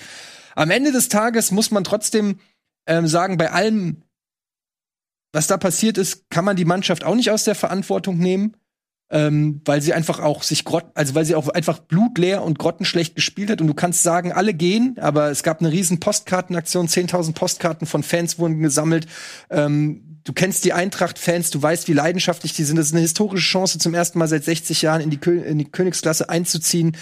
Ähm, und dann kann ich einfach als Fan, kann ich nicht nachvollziehen, wie man so blutleere Auftritte abliefern kann. Also das kann ich einfach nicht verstehen, ob das, ob das jetzt gegen Schalke, gegen Mainz, gegen Augsburg, gegen Leverkusen, das, ich habe das ja auch die ganze Zeit gesagt, das war das, was mir Angst gemacht hat. Diese blutleeren, leidenschaftslosen Auftritte. Eine andere Frage. Ist es möglich? Ähm, weil wir haben jetzt diese Thematik Bobic so ein bisschen im Hintergrund, aber im Vordergrund natürlich dieses Thema um Hütter, ähm, was als Erklärung hergenommen wird, weshalb jetzt auf der Zielgeraden die Luft ausging. Verwischt das vielleicht so ein bisschen den Blick für mögliche andere Gründe dafür, weil es gibt ja zahlreiche andere Beispiele, wo Mannschaften kurz vorm Ziel eine Nervenflatter kriegen, äh, weil sie auf einmal merken, shit, äh, jetzt haben wir was zu verlieren, ähm, die haben das Ziel fast erreicht und ähm, dann kriegt man weiche Knie und verspielt alles. Das hat man so oft schon gesehen. Äh, Leverkusen, Vizekusen äh, hat äh, oder jetzt in Frankreich, wo äh, irgendwie Natürlich spielt das auch äh, mit rein. so ne. Natürlich spielt auch, auch der Druck, die Drucksituation äh, mit rein. Du hast dich dann durch zwei Mannschaften wie Gladbach und Leverkusen, wo du auch verlieren kannst, weil es gute Mannschaften sind, äh, dann hast du plötzlich, spürst du den, den Hauch äh, von Dortmund im Nacken, die einfach auch eine sensationelle äh, Endspurt hingelegt haben. Also nicht nur Leipzig dreimal weggehauen haben, sondern einfach sich in, in einen Rausch gespielt haben. Das muss man einfach auch sagen, dass Dortmund einfach auch super gut ist. Ähm, ich glaube aber trotzdem, es gibt ja einen Grund, warum wir in dieser Saison viel über Trainerwechsel geredet haben, die teilweise für hohe Ablösesummen den Verein wechseln oder wechseln wollen. Nämlich, weil man sagt, der Trainer hat so einen Wert mittlerweile bekommen, die Gestalt des Trainers, die Funktion des Trainers ist so wichtig für einen Verein, dass, ähm, dass dafür mittlerweile Ablösesummen gezahlt werden wie für Spieler, wie für Top-Spieler. Du kannst ja nicht einerseits diese Feststellung treffen und andererseits dann sagen, aber wenn der Trainer dann geht, dann hat das keinen Impact. Das macht ja keinen Sinn. Also entweder Naja, der, Trainer Impact ist, ist ja nicht, der Impact ist ja noch äh, Ja, aber- nicht reell, sondern er ist halt nur ähm, die Erkenntnis, dass er in der nächsten Saison Ja, nicht mehr da sein wird. Das ist ja ein Unterschied. Aber es ist ja, du erreichst ja das Ziel Champions League ist ja für die nächste Saison. Also das, was du vorhast, das willst du ja nächste Saison spielen. Es ist und ich finde, das hat, äh, ich glaube, Hamann, Didi Hamann hat es bei Sky gesagt. Das fand ich sehr treffend. Ähm, er hat gesagt, du kannst als Trainer in so einer Situation eben nicht mehr Du kannst zwar noch sagen, ja, für den Verein, aber du kannst nicht mehr zu den Spielern sagen, das holen wir uns, Leute. Das ist für uns, das wollen wir nächstes Jahr gemeinsam erreichen. Dieser Teil der Ansprache, der bricht weg, der fällt weg. Und es kann dann ein, zwei, drei Prozent sein. Und wenn du dann gegen Dortmund äh, battlest und gegen Wolfsburg, dann, äh, dann reicht das vielleicht.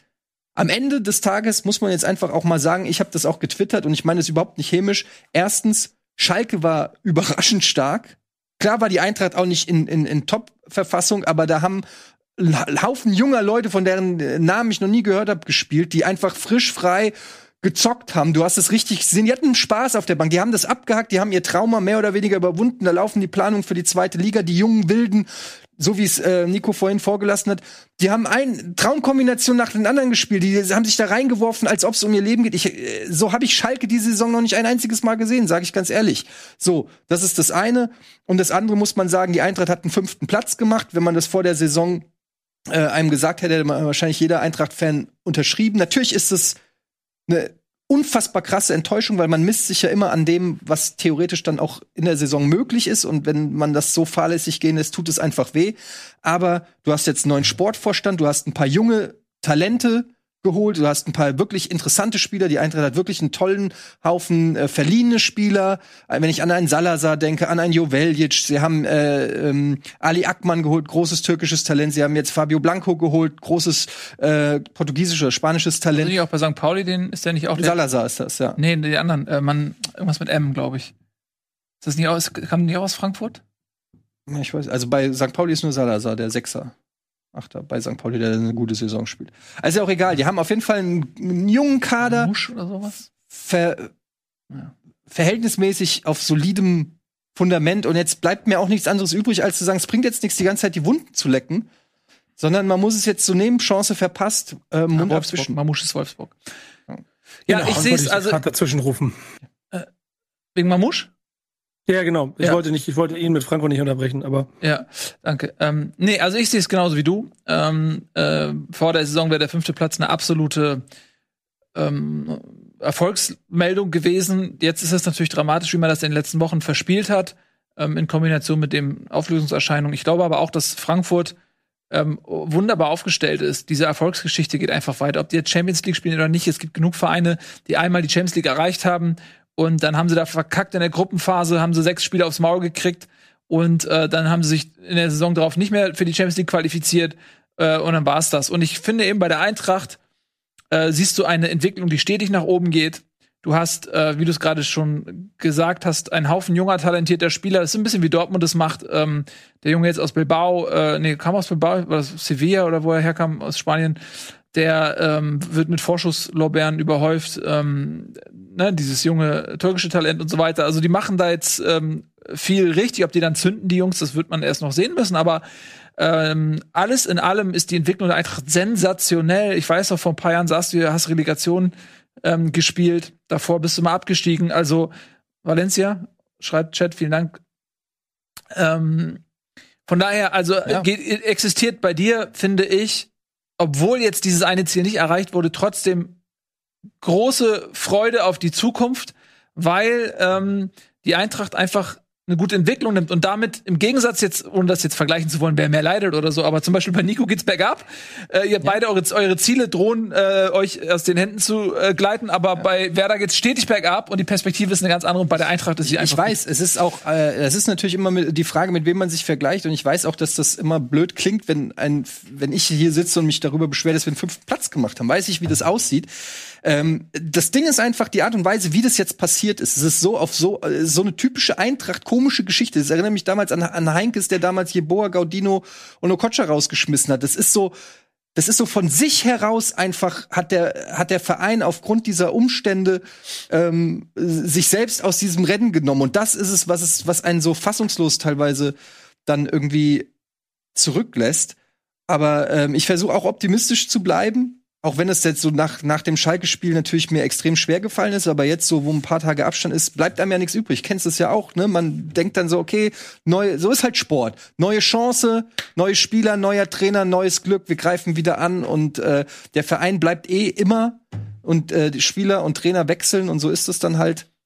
Aber es wäre auch gelogen, wenn ich nicht sage, dass ich massiv enttäuscht bin und vor allen Dingen auch, dass, wenn ich das noch kurz abschließend sagen darf, ähm, die Art und Weise, wie Bobic und, und Hütter sich in der Öffentlichkeit geben, das ist wirklich was, wo ich sage, ähm, da bin ich wirklich froh, dass die weg sind. So doof sich das jetzt auch anhört. Das klingt so wie so äh, ich, die Freundin, die einen verlassen hat. Man sagt, endlich ist sie weg. Aber die Art und Weise, wie emotionslos und, und gefühlskalt diese beiden wirklich auch ihre Rolle als Zeitarbeiter äh, demonstrativ äh, äh, in der Öffentlichkeit ausfüllen, da muss ich sagen, das ist wahrscheinlich ist es die Realität, so ist das Geschäft mittlerweile auf allen Ebenen.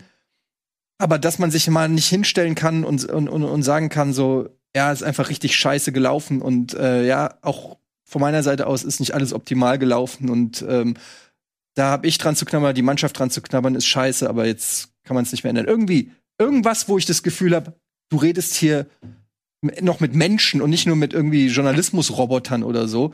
Das hat mir gefehlt in den gesamten letzten Wochen und deshalb muss ich sagen, haben Bobic und Hütter ähm, sich tatsächlich die Chance genommen, sich ein Denkmal zu bauen und ähm, viel verbrannte Erde in ihren eigenen Personalien ähm, zurückgelassen. Ganz anders ist die Stimmung bei Borussia Dortmund. Ähm, denn was das einen Leid ist, ist des anderen Freud. Ähm, und ich finde das unglaublich spannend, was da gerade in Dortmund so passiert.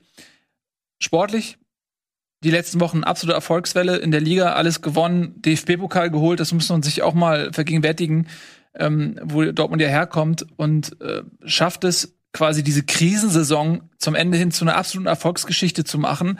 Man schließt die Saison auf Platz drei oder vier ab und äh, die feiern das alle, weil sie die Champions League eben noch erreicht haben. Wenn man gesehen hat, wie ein Haaland da auf der Tribüne saß ähm, äh, und gegen Leipzig da im, im Ligaspiel noch äh, quasi mitgefiebert hat, das war ja ganz wichtig, dieser äh, späte 3-2-Erfolg, dann dieser Titel und äh, eben jetzt diese Qualifikation schon am 33. Spieltag, da hätte man wirklich nicht mehr mit rechnen können.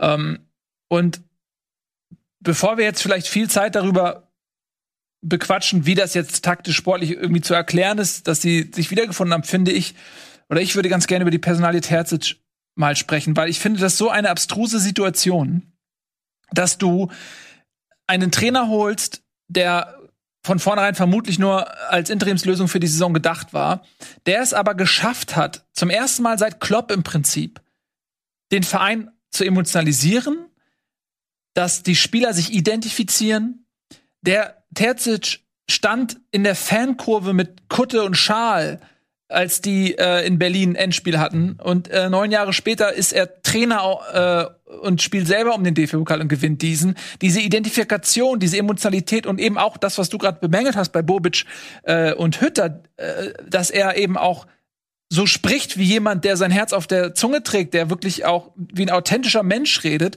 dann hast du in Dortmund nach jahrelanger Trainersuche hast du so einen Typen gefunden, ja? Und jetzt lass mal nicht verheimlichen, dass es am Anfang nicht alles glatt lief. Aber am Ende hin hat er ja ge geliefert und hat etwas geschafft, was dem Verein jahrelang fehlte. Nämlich, er hat eine Einheit geschaffen. Er hat auch sportlich Erfolg geschafft. Er hat Titel geholt.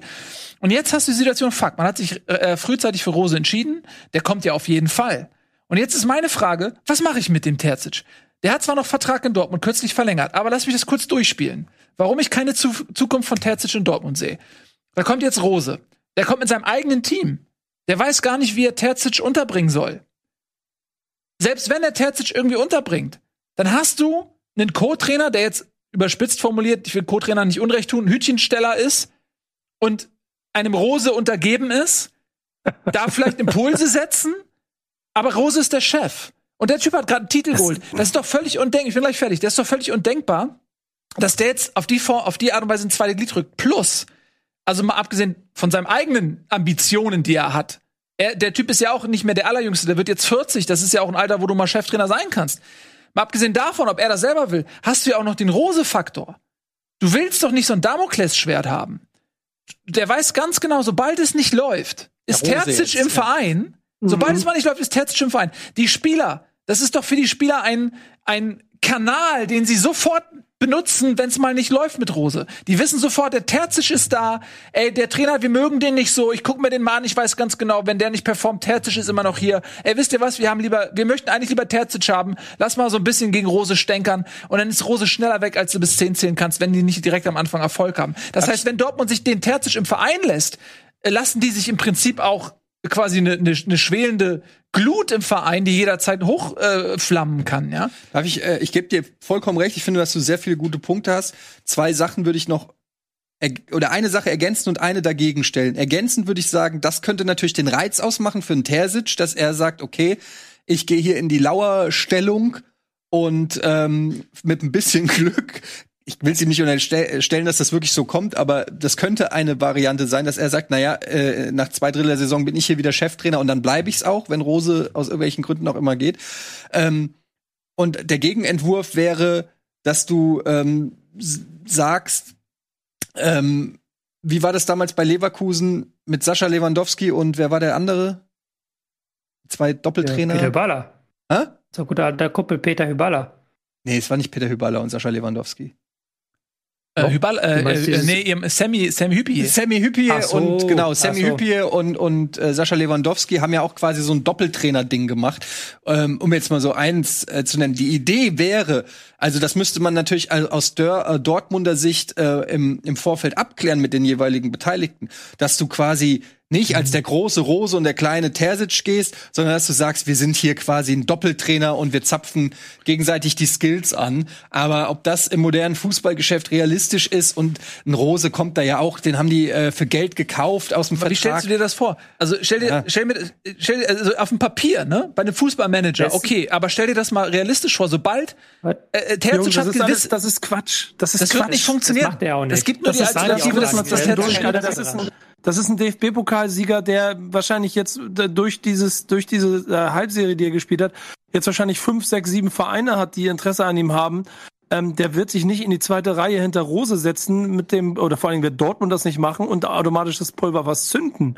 Die, die einzige Hoffnung, die man haben könnte, ist, dass Terzic vielleicht kurzes Jahr, halbes Jahr Pause macht und man ihn in der Hinterhand hätte, wenn es bei Rose nicht funktioniert. Aber selbst das halte ich für unrealistisch, weil für den Weg, den Dortmund da ja sportlich gehen möchte, so jemand wie Rose ja nach wie vor keine schlechte Entscheidung ist, zumindest auf dem Papier, was man in Gladbach wiederum gesehen hat.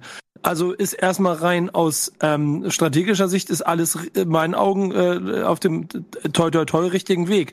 Diesen emotionalen Faktor, den du beschreibst, und das, ich fand das bei dem DFB-Pokalfinale ganz süß, als sie da aufgezeichnet haben, dass Terzic schon oder Terzic schon viermal zum Pokalfinale gefahren ist auf unterschiedlichsten Regionen erwägen und jetzt zum ersten Mal im Vereinsbus zeigt, wie verwurzelt der ist.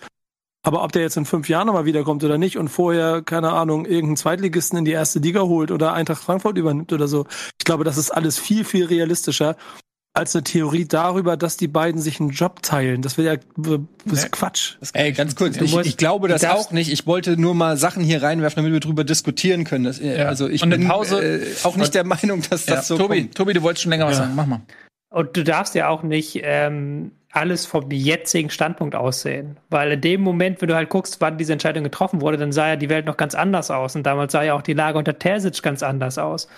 Und äh, ich will jetzt hier nicht äh, ketzerisch sein, aber Borussia Dortmund, was Borussia Dortmund ja immer wieder schafft, ist, dass wir vergessen, dass die mit Abstand der zweitgrößte Verein Deutschlands sind. Auch beim Personaletat ist RB Leipzig ist überhaupt gar keine äh, gar kein Match für Borussia Dortmund. Borussia Dortmund ist der zweitgrößte Verein in Deutschland. Und wenn der größte Verein in Deutschland Bayern München aus dem Pokal rausfliegt, dann hat Borussia Dortmund diesen Pokal eigentlich zu gewinnen nach Selbstverständnis. So. Und eigentlich hat Borussia Dortmund den zweiten Platz der Tabelle zu erreichen. Und ähm, deswegen hat er natürlich, um es jetzt mal ganz gemein zu sagen, die Mindestanforderung dessen geschafft, was er schaffen musste. Aber du hast natürlich auch die vergangenen Wochen gesehen und auch die vergangenen Spiele, was äh, Terzic aus diesem Kader rausgeholt hat, ähm, was aus dem äh, aus der Bestbesetzung herausgeholt hat, jetzt wo alle wieder fit sind. Das ist, äh, lässt sich schon sehen. Das ist auch ein sehr guter Fußball, gerade im Umschaltmoment ein sehr guter Fußball, so auch wie man das in Dortmund sehen will. Und da kann ich schon verstehen, dass da manche Dortmunder sich danach sehnt. Wobei man jetzt halt, wir sind da jetzt viel zu sehr im Jetzt verhaftet. Wir dürfen halt nicht das größere Bild aus den Augen verlieren. Rose ist jetzt kein Graupentrainer, nur weil er diese Saison Achter geworden ist mit Gladbach in einer schwierigen Saison. Und Terzic ist jetzt nicht der beste Trainer aller Zeiten, der, der beste Trainer seit Klopp, nur weil er halt ähm, da den Pokal jetzt gewonnen hat mit Dortmund und in der Rückrundentabelle auf Rang 3 steht. Das, das ist halt mir zu schwarz-weiß. Ich denke schon, dass man da, als man die Entscheidung getroffen hat, wusste, was man tut und auch da eine langfristige Entscheidung trifft. Klar kann das ähm, äh, backfeiern, aber ihr habt es ja schon gesagt. Man kann immer noch Terzic wieder zurückholen in ein, zwei Jahren, wenn man merkt, dass das mit Rose nicht funktioniert. Das ist ja dann gar nicht das Problem so. Von daher ist für Terzic jetzt das geringste Problem, würde ich fast sogar sagen. Er hat seine Bewerbungsschreiben abgegeben, er hat das gut gemacht, er wird jetzt einen Anschlussjob finden, in Dortmund oder anderswo und in ein paar Jahren kann er dann nach Dortmund wieder zurückkehren, gestärkt, hoffentlich. Also, genau, aber das sind alle der Meinung, er wechselt. Genau, das wollte ich damit sagen. Das hast du ja eben auch mit deinen Worten schon impliziert. Ich glaube nicht, dass er in Dortmund bleiben kann. Ich wüsste nicht, wie das funktionieren soll. Ich glaube, der, äh, der Mann wird wechseln und ähm, ich würde es auch nicht, ich würde es auch nicht wollen an seiner Stelle, weil ihr habt das jetzt so getan, in Lauerstellung gehen und dann vielleicht abwarten, ist ja auch nicht das Richtige. Aber dann mal die Frage, weiß, wo wechselt denn einer hin, wie Edin Terzic, als naja, Pokalsieger von hast, Borussia Dortmund? Du hast Frankfurt zur Auswahl derzeit. Frankfurt hat einen offenen Trainerposten. Wolfsburg wird vielleicht einen offenen Trainerposten haben. Du weißt ja nicht, was sich noch Leverkusen. tut. Also da gibt's ja genug. Leverkusen, da gibt es ja genug Optionen in der Bundesliga gerade. Ist jetzt nicht so, dass Terzic da. Ja, also der hat auf jeden Fall Optionen. Also der geht natürlich für ihn, also äh, Terzic hat das geringste Problem. Der hat alle Optionen, der hat in Dortmund einen langfristigen Vertrag. Ähm, und der kann natürlich jetzt sich, glaube ich, aussuchen, was er macht. Und ich glaube, Dortmund wird ihm auch keine Steine in den Weg legen. Ich fände es lustig, wenn er zu Frankfurt geht, einfach weil dann dieses Karussell ist. Ähm, Gladbach-Trainer geht zu, zu Dortmund, ähm, Dortmund-Trainer geht zu Frankfurt, Frankfurt-Trainer geht zu Gladbach. Also es wäre das wär ein absurdes Stühlerücken. Und jetzt, selbst wenn er sagt, er möchte unbedingt in Dortmund bleiben und da irgendwie, falls Rose weggeht, kann er immer noch die U23 übernehmen. So. Also da gibt es ja tausende Optionen, die er hat. Und aber zweite Liga, dritte Liga. U23 steigt doch gerade auf, oder nicht? Sind die nicht ja, gerade? Ja. Die sind doch gerade voll erfolgreich. Ich kann doch nicht den Trainer da rausschmeißen, der gerade auf, den alle Aufstieg schafft. U23-Trainer in Dortmund finden immer einen Job. Das ist ja alt, eine altbekannte Tatsache. Die gehen ja. alle nach England. Ich meine nur, die haben ein so. ziemliches Luxusproblem gerade in Dortmund. Das ist, ich, mich interessiert das einfach nur, was da jetzt passiert. Und ich hoffe für Dortmund, ähm, dass das mit Rose funktioniert und die nicht direkt am Anfang irgendwie in eine Krise laufen oder so. Ähm, dann wird nämlich das Geschrei relativ schnell laut, vermutlich. Ähm, ja, danke für diese lebhafte Diskussion zu diesem Thema. Und ähm, es bleibt festzuhalten, Dortmund hat den ähm, ja, vierten Platz sicher. Sie können ja sogar noch Dritter werden. Die sind sogar derzeit Dritter, zwei, zwei Tore ähm, vor Wolfsburg. Also gut möglich, dass sie sogar als Dritter am Ende noch einlaufen. Leipzig werden sie nicht mehr einholen. Ähm, Glückwunsch nach Dortmund für dieses Saisonfinale. Man muss tatsächlich auch sagen, Reus, finde ich, hat sich noch mal richtig gemacht so auf die alten Tage. Der brauchte wahrscheinlich auch einfach mal einen Spielrhythmus. Der war jetzt ja auch echt wochenlang fit mhm. und hat ähm, zu Beginn ja nicht ständig gespielt, dann hat er gespielt, war nicht gut, war umstritten, weil er auch seine Leistung nicht gebracht hat. Aber als es drauf ankam, jetzt hat er richtig noch mal Vintage-Modus ähm, angeschmissen, fand ich. Also da Respekt vor Reus auch, für das Comeback so. Mhm. Ja, ist auch unbedingt ein Kandidat für die EM, würde ich sagen, der weil Form, der ja. in der Form eine Tororientier äh, Tororientierung mitbringt, auch eine Torgefahr, die der deutschen Mannschaft fehlt. Hat natürlich, man muss aber auch ganz klar sagen, die Mannschaft punktet wieder seit Sancho wieder da ist. Das ist ja, ja auch kein Zufall. Definitiv. Weil der einfach als Linksaußen mit seinen Dribblings Gegner auf sich zieht und dann hat ein Reus mehr Raum, dann hat ein Guerrero, kriegt dann einen Pass von Sancho und macht das Tor. Der ist, glaube ich, schon der Schlüssel, den man dann nennen muss. Und da bin ich gespannt. Der wird wahrscheinlich nächstes Jahr nicht mehr in Dortmund spielen. Hat man dann wieder eine tragende Säule, die fehlt. Der ist für mich noch wichtiger als äh, Haaland äh, für Dortmund, muss ich sagen, weil ähm, weil du dann auch noch eine andere, du kannst dann auch mit so vier quirligen Spielern, so Reus, Sancho, ähm, meinetwegen Hazard oder so und, und einem Rainer irgendwie da vorne irgendwas machen. Ähm, aber ey, Sancho, ich bin voll bei dir, als der weg war, so krass gefehlt und was der da, äh, was, der ist ja gefühlt an jedem Tor beteiligt. Entweder er schießt es oder er bereitet es vor. Oder er bereitet es vor vor. Also, aber der ist eigentlich, es gibt kaum Tor, an dem der nicht beteiligt ist. Ähm, da bin ich auch sehr gespannt. Ich glaube, ja, man sagt immer wieder Manchester United wäre an ihm dran, aber ist halt auch Corona, muss man mal schauen, wer sich überhaupt diesen Spieler gerade leisten kann. Gut, dann äh, verlassen wir Borussia Dortmund. Erstmal ähm, eine interessante Diskussion und kommen äh, zu VfL Wolfsburg. Das ist eine große Erfolgsgeschichte. Das geht immer so ein bisschen unter aus. Äh, so zwischen Frankfurt und Dortmund geht Wolfsburg so ein bisschen unter. Und sie haben sich aber klammheimlich tatsächlich die Champions League gesichert. Und das ist ein Riesenerfolg. Auch da weiß man nicht, ob der Trainer bleibt. Glasner ist hat sich jetzt auch noch nicht so konkret geäußert und gesagt, ich bleibe. Hat er auch noch nicht gemacht. Wird auch mit Frankfurt in Verbindung gebracht. Ähm, Ja, wollen wir noch ein paar Worte zu Wolfsburg verlieren? Er hatte eine Ausstiegsklausel über viereinhalb Millionen Euro, Glasner, die am Samstag verstrichen ist. Die wurde auf jeden Fall schon mal nicht gezogen, so viel kann man ja jetzt schon mal sagen. Kann aber natürlich auch sein, dass die Vereine drauf spekulieren. Woher weißt du das? Ich wollte gerade sagen, vielleicht sind sie auch einfach die einzig Schlauen, die es schaffen, ihren Trainerwechsel bis zum Ende der Saison geheim Aber zu habt halten. ihr mir nicht Das gesagt, ja der dass das nicht möglich ist, so, dass man sowas geheim halten kann? ja, das stimmt. Aber Also- wir werden es irgendwie Okay, gehen wir mal davon aus, das wäre vielleicht rausgekommen. Ähm, ja, ich weiß nur, er hatte diese Klausel und ähm, zumindest in Frankfurt wurde sie wohl nicht gezogen.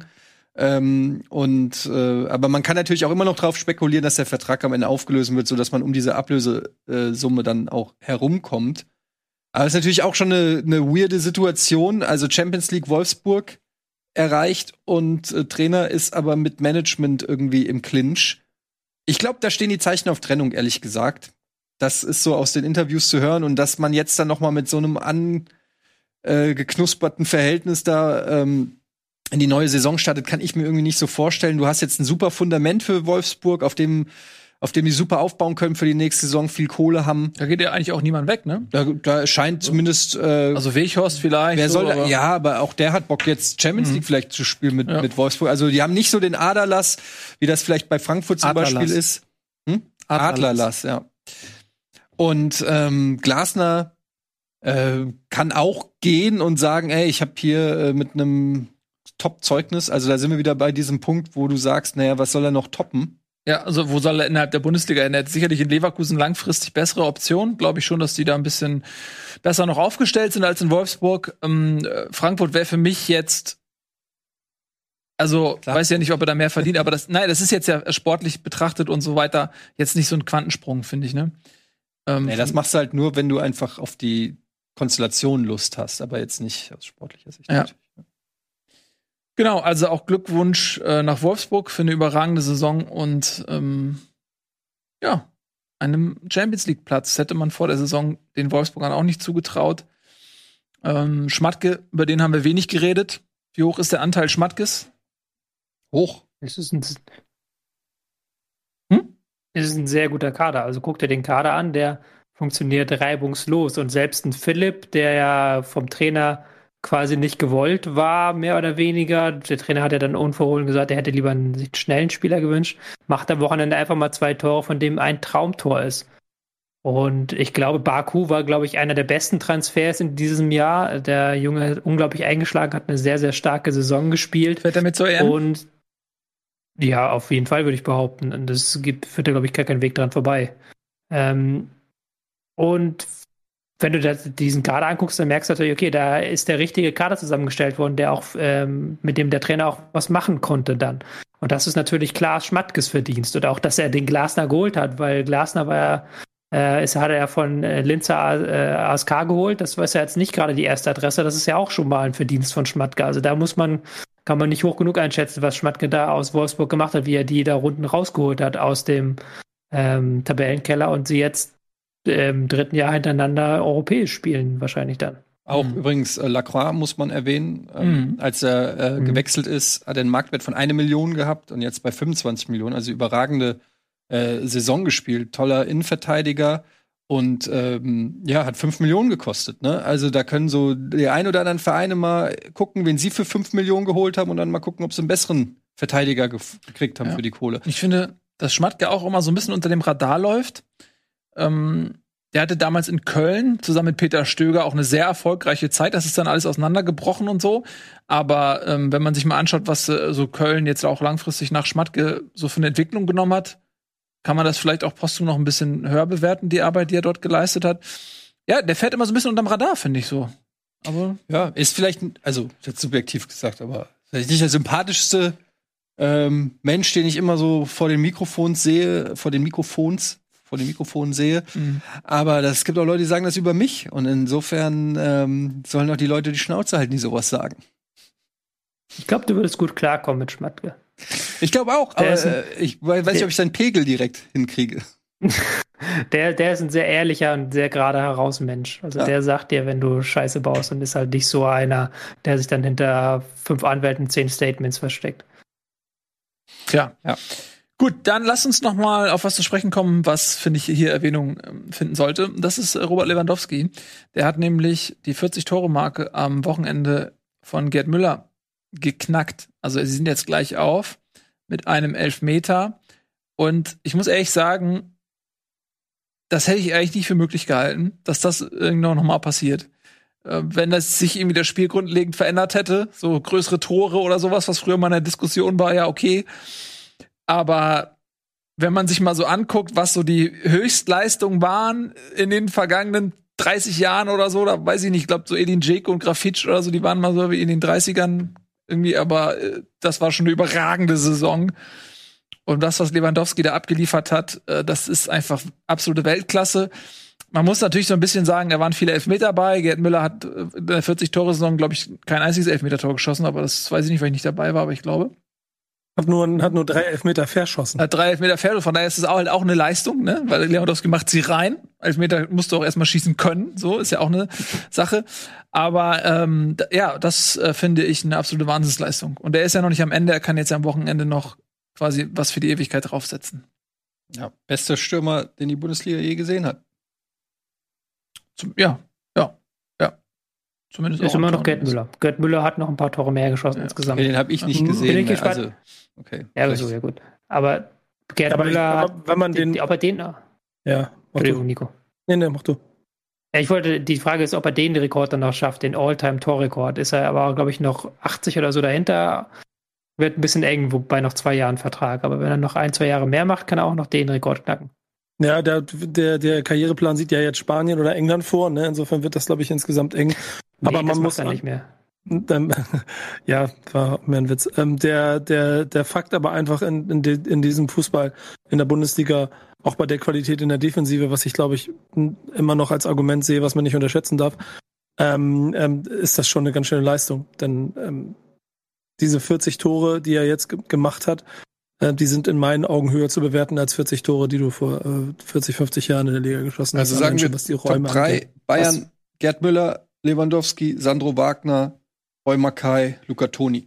Ähm, El Tren hast du noch vergessen. kurz- El Tren Valencia noch.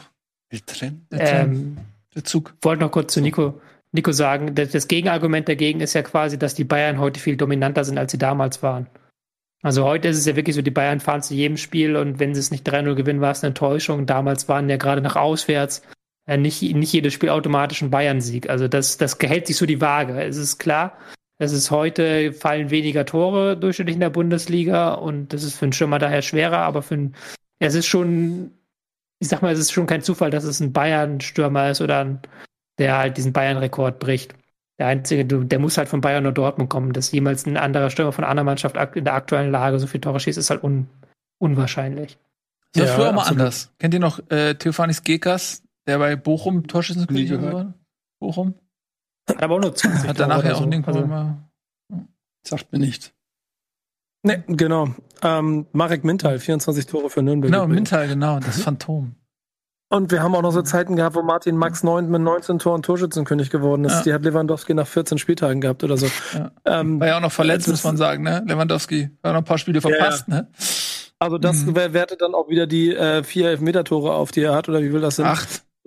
Ja, ähm, acht von mir ist aber äh, trotzdem fünf Spiele weniger als Ja. ähm, Müller bisher dafür gebraucht. Und er hat in mehr Spielen getroffen. So, Mhm. also ich bin da, ich bin da Harry auf jeden de Fall ähm, sehr, jeden Fall Team Team Levergoal. Also, das war auch noch eine schöne ähm, Geschichte dort.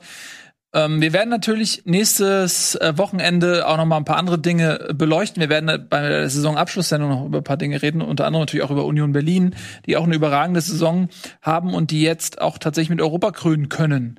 Für mich ist Union mit die größte Überraschung, weil ich habe tatsächlich zu Beginn Union als Abstiegskandidat getippt. Das war allerdings auch bevor sie so ein paar Transfers getätigt hatten. Max Kruse vornehmlich. Aber da habe ich mich wirklich extrem getäuscht zu Beginn der Saison. Und die können es tatsächlich schaffen, mit Platz 7 sich für Europa zu qualifizieren. Und ich weiß ja, wo die herkommen. Ich habe die ja in der zweiten Liga Aus Berlin, oder? aus Berlin, genau. Also zweiten Liga kicken, in der zweiten Liga kicken sehen. Und ähm, das hätte ich dir nicht zugetraut, dass die so eine Entwicklung nehmen, ohne jetzt einen, ohne wahnsinnig viel Geld von einem Investor zu bekommen oder sowas. Da müssen wir auf jeden Fall nochmal drüber sprechen. Es ist halt ein tolles, tolles Beispiel dafür, dass es äh, doch immer noch mit ähm, gewissen richtigen Stellschrauben noch ein bisschen was möglich ist im, im, in dieser Bundesliga. Und ich weiß nicht, inwiefern dieser äh, Kruse-Effekt hier auch seine Wirkung hat, auf wir nehmen den Platz, auch wenn er nicht ganz so viel gespielt hat, wie er es in Bremen gemacht hat. Aber ähm, äh, Bremen ja ein ähnliches Selbstbewusstsein einge, eingefleucht hat, wie er das jetzt offensichtlich auch Union im ganzen Kader gegeben hat. Aber das müssten andere beurteilen. Von außen wirkt es so ein bisschen so, dass schon dadurch auch noch ein anderes Selbstverständnis im Fußball ähm, aufgekommen ist in der Mannschaft. So sieht das aus. Also, ähm, wir werden natürlich jetzt heute nicht mehr einzelne Spiele groß analysieren, deswegen nur einmal schnell die Ergebnisse nochmal so im Schnelldurchlauf und wenn jemand noch etwas dort zu sagen möchte, sei er aufgerufen, einfach loszulegen. Augsburg-Bremen 2 zu 0, haben wir lange drüber gesprochen. Dann hatten wir Hertha-Köln 0-0, haben wir auch lange drüber gesprochen. Bielefeld, was heißt länger, also nicht so lang wie gegen Bremen, aber wir haben es vorhin besprochen. Aber Bielefeld gegen Hoffenheim 1 zu 1. Mainz gegen Dortmund 1 zu 3. Dann hatten wir Schalke gegen Frankfurt 4 zu 3. Du, ähm, Etienne, hast ja vorhin auch schon die Schalker Leistung sehr positiv erwähnt. Kann ich mich nur anschließen? Kann ich vielleicht noch einen Satz zu Schalke sagen im Sinne von, ähm, dass so ein Sieg auch vielleicht durchaus hilft für die zweite Liga. Ähm, also, so doof sich das anhört, wenn du so früh abgestiegen bist und diesen Schock schon hinter dir gelassen hast. Du planst, die Köpfe sind, also wenn ich so ein Asamoah und ein, wie sie alle heißen, da sitzen sehe und die sind irgendwie jetzt schon in einem anderen Modus. Die haben, die haben schon einen Vorsprung gegenüber zum Beispiel jetzt in Bremen, wenn die noch in die Relegation kommen mhm. und so. Da werden die ersten Transfers gemacht, da wird der Kader geplant. Die Jungen haben sich jetzt gezeigt und das ist ja letztendlich auch dann eine Chance, ähm, für so einen Verein wie Schalke, dass dann jetzt Spieler zum Zuge kommen, die so normalerweise vielleicht keine Einsatzchance gekriegt haben. Und, ja. und da liegt dann auch wieder mhm. Potenzial, weil wenn jetzt diese jungen äh, Spieler von Schalke eine gute Saison spielen oder so, dann steigen da die Marktwerte und so weiter. Also ich versuche jetzt hier natürlich auch ein bisschen äh, den Schalker-Fans ja. ein bisschen positiv zuzusprechen. Ich glaube vor allen Dingen auch für den Trainer extrem wichtig ja. gewesen. Ja weil der Absolut. ja auch schon so ein bisschen in der Schusslinie stand und jetzt ist er der einzige Schalke-Trainer dieser Saison, der zwei Siege vorzuweisen hat und kann halt nochmal so sagen, ey, es gibt doch eine, es gab doch einen Bergauf in der vergangenen Saison und das retten wir jetzt in die neue Saison rüber und dann klappt das mit dem Wiederaufstieg. Ja, und auch die Art und Weise, wie, ist, glaube ich, auch wichtig gewesen, dass man äh, hier äh, gegen eine, eine Mannschaft, die für die es ja eigentlich auf dem Zettel um was ging, wirklich sehr dominant und gut gespielt hat, gut kombiniert, tolle Offensivaktionen, mhm. Konter und so gespielt hat. Also da lässt sich drauf aufbauen aus Schalker Sicht. Ja, ich bin, sehe es ganz genauso. Mm, was Schalke natürlich auch wieder mit dem Terodde-Transfer klar gemacht hat, ist, es soll bei einem Jahr zweite Liga bleiben, man will direkt hochgehen. Ähm, und da nimmt man auch viel Geld in die Hand. Also Terodde kriegt richtig fürstliches Gehalt, muss man auch mal sagen. Schalke hat eigentlich nicht so viel Geld. Also das, ähm, was kriegt, was wird da gemunkelt? Ich weiß nicht noch, wie viel er kriegt, aber er kriegt, er hat deutlich mehr bekommen als beim, beim HSV. So. Ähm, von daher ist, wird das nicht so wichtig sein, wie ich den HSV kenne. Ähm, ich bin sehr gespannt, wie sich diese vielen jungen Spieler auch in der zweiten Liga dann machen werden. Ähm, das ist dann auch was anderes. Ähm, dann bist du nämlich auf einmal als Schalke nicht mehr Schalke, sondern bist du halt Bayern in der zweiten Liga. Und äh, dementsprechend dieses frisch frei äh, aufspielen, was die jungen Wilden jetzt machen konnten in der absoluten Underdog-Position, wo sie komplett druckfrei waren, weil anderes verbockt haben. Das wirst du in der zweiten Liga natürlich nicht haben. Schalke wird von Spieltag eins, egal welchen Kader sie da hinschicken, ähm, werden sie die Gejagten sein und es wird, äh, wird die Mannschaft sein, die jedes Spiel gewinnen muss. Und das ist eine andere Situation. Da bin ich sehr gespannt, wie diese Spieler das dann machen werden. Aber es ist in jedem Fall ein Wettbewerbsvorteil, den sie den anderen Absteigern gegenüber haben, auf jeden Fall. Gut, ähm, Leipzig gegen Wolfsburg 2 zu 2. Äh, Wolfsburg 2-0 Führung gegangen. Und äh, Leipzig dann sich in der zweiten Halbzeit gesagt, nee, kein Bock schon wieder zu verlieren. Haben noch ein 2-2 mhm. geholt. Für Wolfsburg hat's gereicht. Die wollten nicht mehr als ein Unentschieden. Damit ist die Champions League gesichert. Leverkusen Union 1 zu 1. Gladbach Leverkusen. Stutt Bitte? Leverkusen spielt Europa League kommendes Jahr, kann man hier noch einmal kurz erwähnen. Ja, das stimmt. Die sind auch nicht mehr wegzukriegen von nicht ihrem mehr Platz. Nicht weniger. Spielen noch am letzten Spieltag gegen Dortmund. Gladbach gegen Stuttgart 1 zu 2, haben wir auch schon so ein bisschen drüber geredet. Äh, Stuttgart hat sich damit natürlich einen schönen, ähm, naja, Vorteil ist es ja eigentlich gegenüber Gladbach nicht, aber sie haben sich ähm, in eine gute Position gebracht, dass sie tatsächlich, wenn Union gegen immerhin Leipzig verliert, vielleicht reicht sogar ein Unentschieden für Stuttgart bei einem entsprechenden Ergebnis und Gladbach gegen Bremen irgendwie keinen Bock mehr hat, dann könnte Stuttgart tatsächlich noch auf ähm, Platz 7 vorrücken und das wäre für den Aufsteiger ein Riesenerfolg, muss man auch mal sagen. Ja? Man unterschätzt, unterschätzt so ein bisschen, also wir reden über Union, ne, weil man denen das nicht zugetraut hat, aber Stuttgart ist auch eine Mannschaft, die in den letzten Jahren ähm, mehrfach zweite Liga gespielt hat und die haben einfach eine richtig starke, junge, wilde Mannschaft zusammengestellt. Auch da werden wir zum Ende der Saison noch mal ein bisschen genauer drüber sprechen. Dann haben wir noch zum Schluss Freiburg gegen Bayern München 2 zu 2. Ja, das war für die Bayern, die haben es dann nicht mehr ganz so ehrgeizig genommen, dieses Spiel, ne? Kleiner Fun-Fact noch, äh, jetzt nicht zu dem Bayern-Spieler, ich habe es gerade noch mal nachgeguckt. Wisst ihr, auf welchem Platz Hertha, die ja jetzt auf dem 14. sind, war, ähm, als Labadia gefeuert wurde? Weiß ich nicht, aber ich würde jetzt was raten, in der Hoffnung, dass ich nah dran liege. Auf dem 14. Und jetzt sind sie 14. 14. Ja, sich doch gelohnt. Ja. Ne?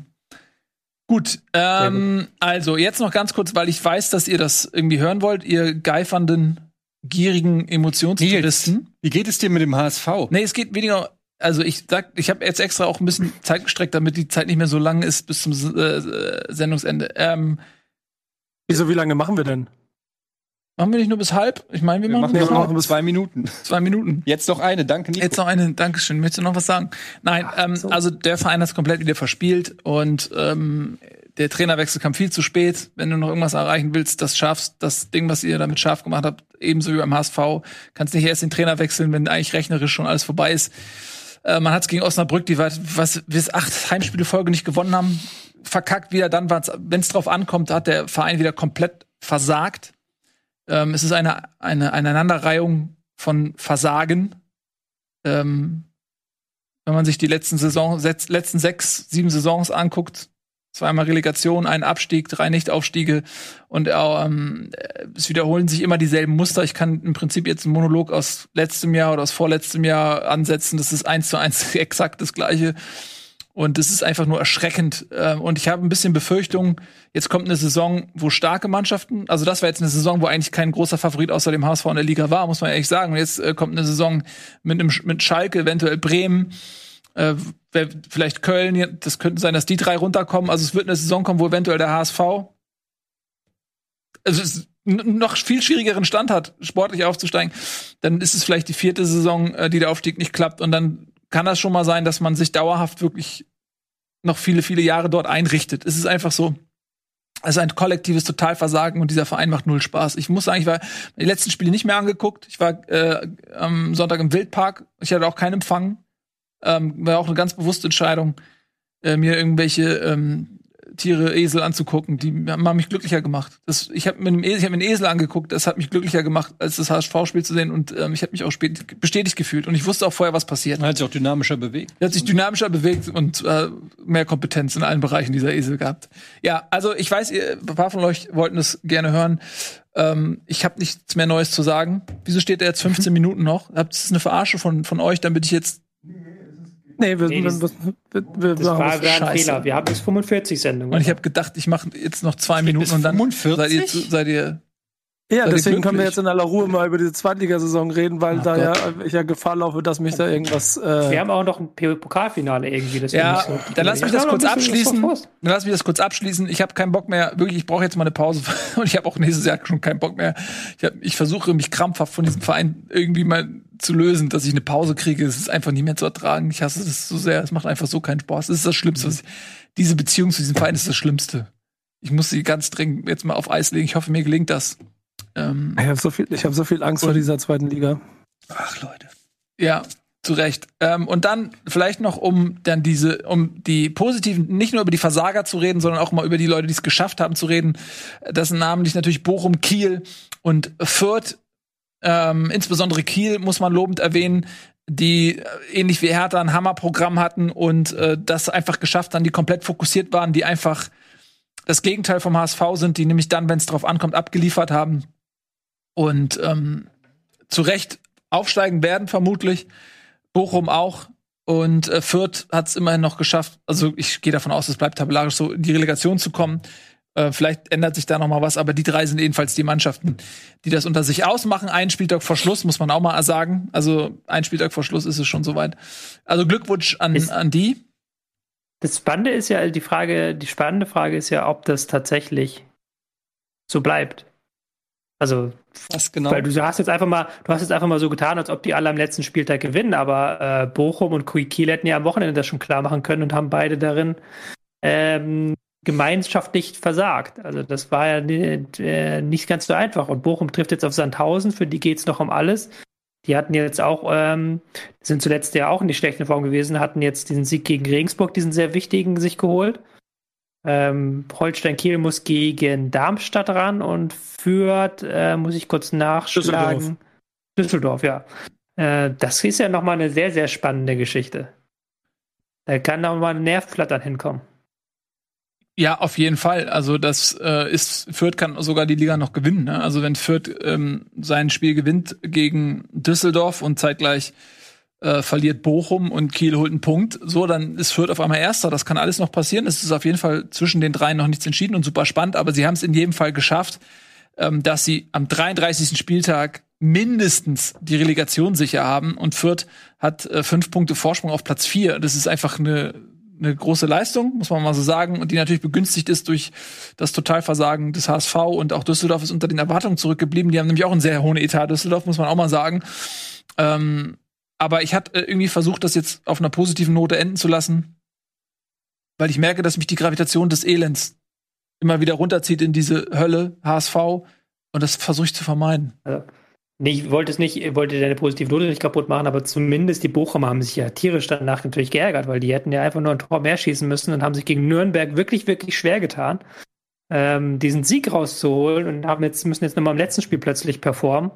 Kiel ist natürlich noch eine andere Sache, die hat mit Karlsruhe einen wesentlich schwereren Gegner und war natürlich auch müde nach den vergangenen Wochen. Aber lass mal Kiel nicht gewinnen und dann nach den vergangenen Wochen in die ähm, in die Relegation gehen, das wäre schon knüppeldick für die. Also das ist nicht hausgemacht, dass die da weiterkommen, beziehungsweise es ist sogar eher eine Außenseite, da sie, gehen sie dann in die Relegation.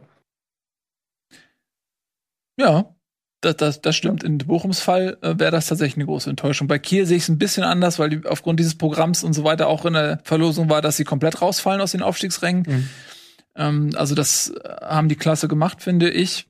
Für Bochum wäre es eine Enttäuschung. Und dann sind sie psychologisch natürlich auch ein bisschen im Nachteil, weil sie eigentlich schon eine Aufstiegsparty, glaube ich, im Kopf geschmissen haben. So, da bin ich bei dir. Kommt natürlich auch darauf an, wer Relegation spielt. So kann ja auch Bochum gegen Bielefeld werden. Ist ja auch möglich. Da wüsste man auch überhaupt nicht, was, pass was da passiert. Ähm, gut. Jetzt habe ich natürlich ein Tempo an den Tag gelegt, was er davon ausging, dass äh, die Sendung ein bisschen früher ist. Jetzt haben wir noch freie Redestunde. Weil die meine zehn Nee, wir haben keine freie Regen- so. Was? Wir haben keine freie Redestunde, wir haben noch ein Pokalfinale, das Ah ja, von stimmt. Dok Ach, das haben wir doch aber doch durchgearbeitet. Aber das wissen wir doch schon, wie es ausgegangen haben- ist, Tobi. Ja, was wissen wir, wie es Also wir, ausgegangen wir ist? wissen, ob Pokal gar nicht hat. Wir haben jetzt so lange gesprochen über Trainer, die ähm, deren frühzeitiger Abgang den Verein was gekostet haben. Und wir haben da überhaupt gar nicht über Leipzig und Nagelsmann und dessen Aufstellung und überhaupt dessen Abgang Ja, gesprochen. Tobi, dann leg los jetzt. Ja, Komm. ich finde das gut. Ja, So, du hast eh heute fast nichts gesagt, Tobi, dann schieß los jetzt. Analysier den Jetzt, Pokal. jetzt, ja, guck mal, ich, und merkt ihr, Ja. Leute, ich, nach den Anfangsreden habe ich das Gefühl, das ist der Moment, bei dem Tobi Escher jetzt wirklich mal emotional wird und es, wenn es um die Nee. taktischen Aber- Fehler von Julian Nagelsmann geht. Also Ja, Leute, das wir stimmt. haben, pass auf, ganz kurz. Die, die emotional nicht. Pass auf, bevor wir jetzt äh, Zeit verschwenden, äh, wir haben jetzt drei, äh, drei Sachen, die wir machen können und dafür sollten wir die Zeit jetzt auch gut nutzen. Das erste Mal wegen Pokalfinale, da hat Tobi nämlich, glaube ich, so ein paar taktische Analysen äh, im Hintergrund, die würde ich sehr gerne äh, hören. Dann haben wir äh, Nationalmannschaft, am Mittwoch ist Kaderbekanntgabe für die Euro, da könnten wir drüber sprechen. Und wir haben internationale Ligen. Frankreich ist mega spannend, Spanien ist mega spannend, Italien ist das äh, Champions alles. League Rennen spannend. Also schieß mal, Tobi. Da haben wir noch Zeit für nächste Woche. Ich würde jetzt gerne über das Pokalfinale und ich würde gerne vor allen Dingen auf die Aufstellung von Julian Nagelsmann eingehen, die ja wirklich, muss man sagen, im Nachhinein ein Griff ins Klo war. Also Ich meine ja noch, wir haben ja noch letzte Woche Montag hier gesessen und über das Spiel gegen äh, Dortmund geredet, das in, in der Liga war. Und da hatte ich ja noch gesagt, der wird ja dem Pokalfinale jetzt nicht mit Wang anfangen und Angelino draußen lassen. Edgy Badge, Angelino war nicht mal, war glaube ich nicht mal im Kader, weil er sich irgendwas hat zu Schulden kommen lassen. Äh, Wang und Sörlot haben vorne im Sturm begonnen und Olmo in so einer Rolle halb dahinter, halb daneben. Ich glaube, er wusste selber nicht, was er machen sollte. Und das hat hinten und vorne nicht funktioniert. Vorne, weil sie halt im, äh, ihre Stärken im Spielaufbau dann so ein bisschen preisgegeben haben mit diesem Doppelsturm, haben es nicht geschafft, hinter eine kompakte Dortmunder Abwehr zu kommen. Und hinten haben sie die ähm, nach Ballverlusten nicht gut gestaffelt gestanden. Restverteidigung war schwach. hat auch Sabitzer sich nachher sehr unverblümt gesagt, dass sie da nicht genau wussten, was sie zu tun hatten in der Restverteidigung. Und damit sind sie dann in der ersten Halbzeit, ich glaube, zur Halbzeit stand es ja schon 3-0 oder stand es 2-0? Korrigiert mich. Äh, zur Halbzeit stand es, glaube ich, 2-0, oder? 2-0 meine ich. Ja. Aber auf jeden Fall 2-0. War auf jeden Fall zu, schon zur Halbzeit war das Ding halb gegessen. Und dann in der, nach der Pause musste er dann was ändern. Und dann kam ja eigentlich die Mannschaft aufs Feld, die man erwartet hat. 3-0 doch schon. Oh, 3-0 sogar. Ja. Und dann kam ja die Mannschaft aufs Feld, die man erwartet hat. Ein Kunku wurde zum Beispiel eingewechselt, ein Kluivert wurde, glaube ich, auch noch eingewechselt. Und ein Forsberg kam ins Spiel. Und dann hat es ja viel besser funktioniert. Da hat man Paulsen. ja auch wirklich, wirklich Paulsen im Sturm, genau, hat man sich ja wirklich Chancen erarbeitet. Und in Leipzig nimmt man jetzt Leip äh, Nagelsmann das natürlich übel. Also nicht nur diese Startaufstellung, sondern dass er auch natürlich auf so Spieler wie Orban und Paulsen verzichtet hat, die seit Jahren in Leipzig spielen, für die dieses Finale natürlich nochmal was ganz anderes gewesen wäre, die da ganz anders reingegangen wären. Und du hast in der zweiten Halbzeit auch gemerkt, wie heiß dieser Paulsen ist und wie viele Bälle der gewonnen hat. Ähm, dementsprechend war das schon muss man ganz klar und deutlich sagen, von Julian Nagelsmann vercoacht. Klar, Spieler müssen die Fehler nicht machen, Spieler müssen die Ballverluste nicht machen. Dortmund hat großartige Konter gespielt, hat sie großartig ausgekontert. Aber diese Anfangsformation, die ist einfach nicht aufgegangen. Und da sind wir wieder bei der großen Schwäche von Julian Nagelsmann, dass er manchmal zu verkopft an Dinge rangeht und dadurch eben Spiele, gerade wichtige Spiele, herschenkt. Das ist ja nicht das erste Spiel. Das hatten wir gerade in der letzten Saison häufig besprochen.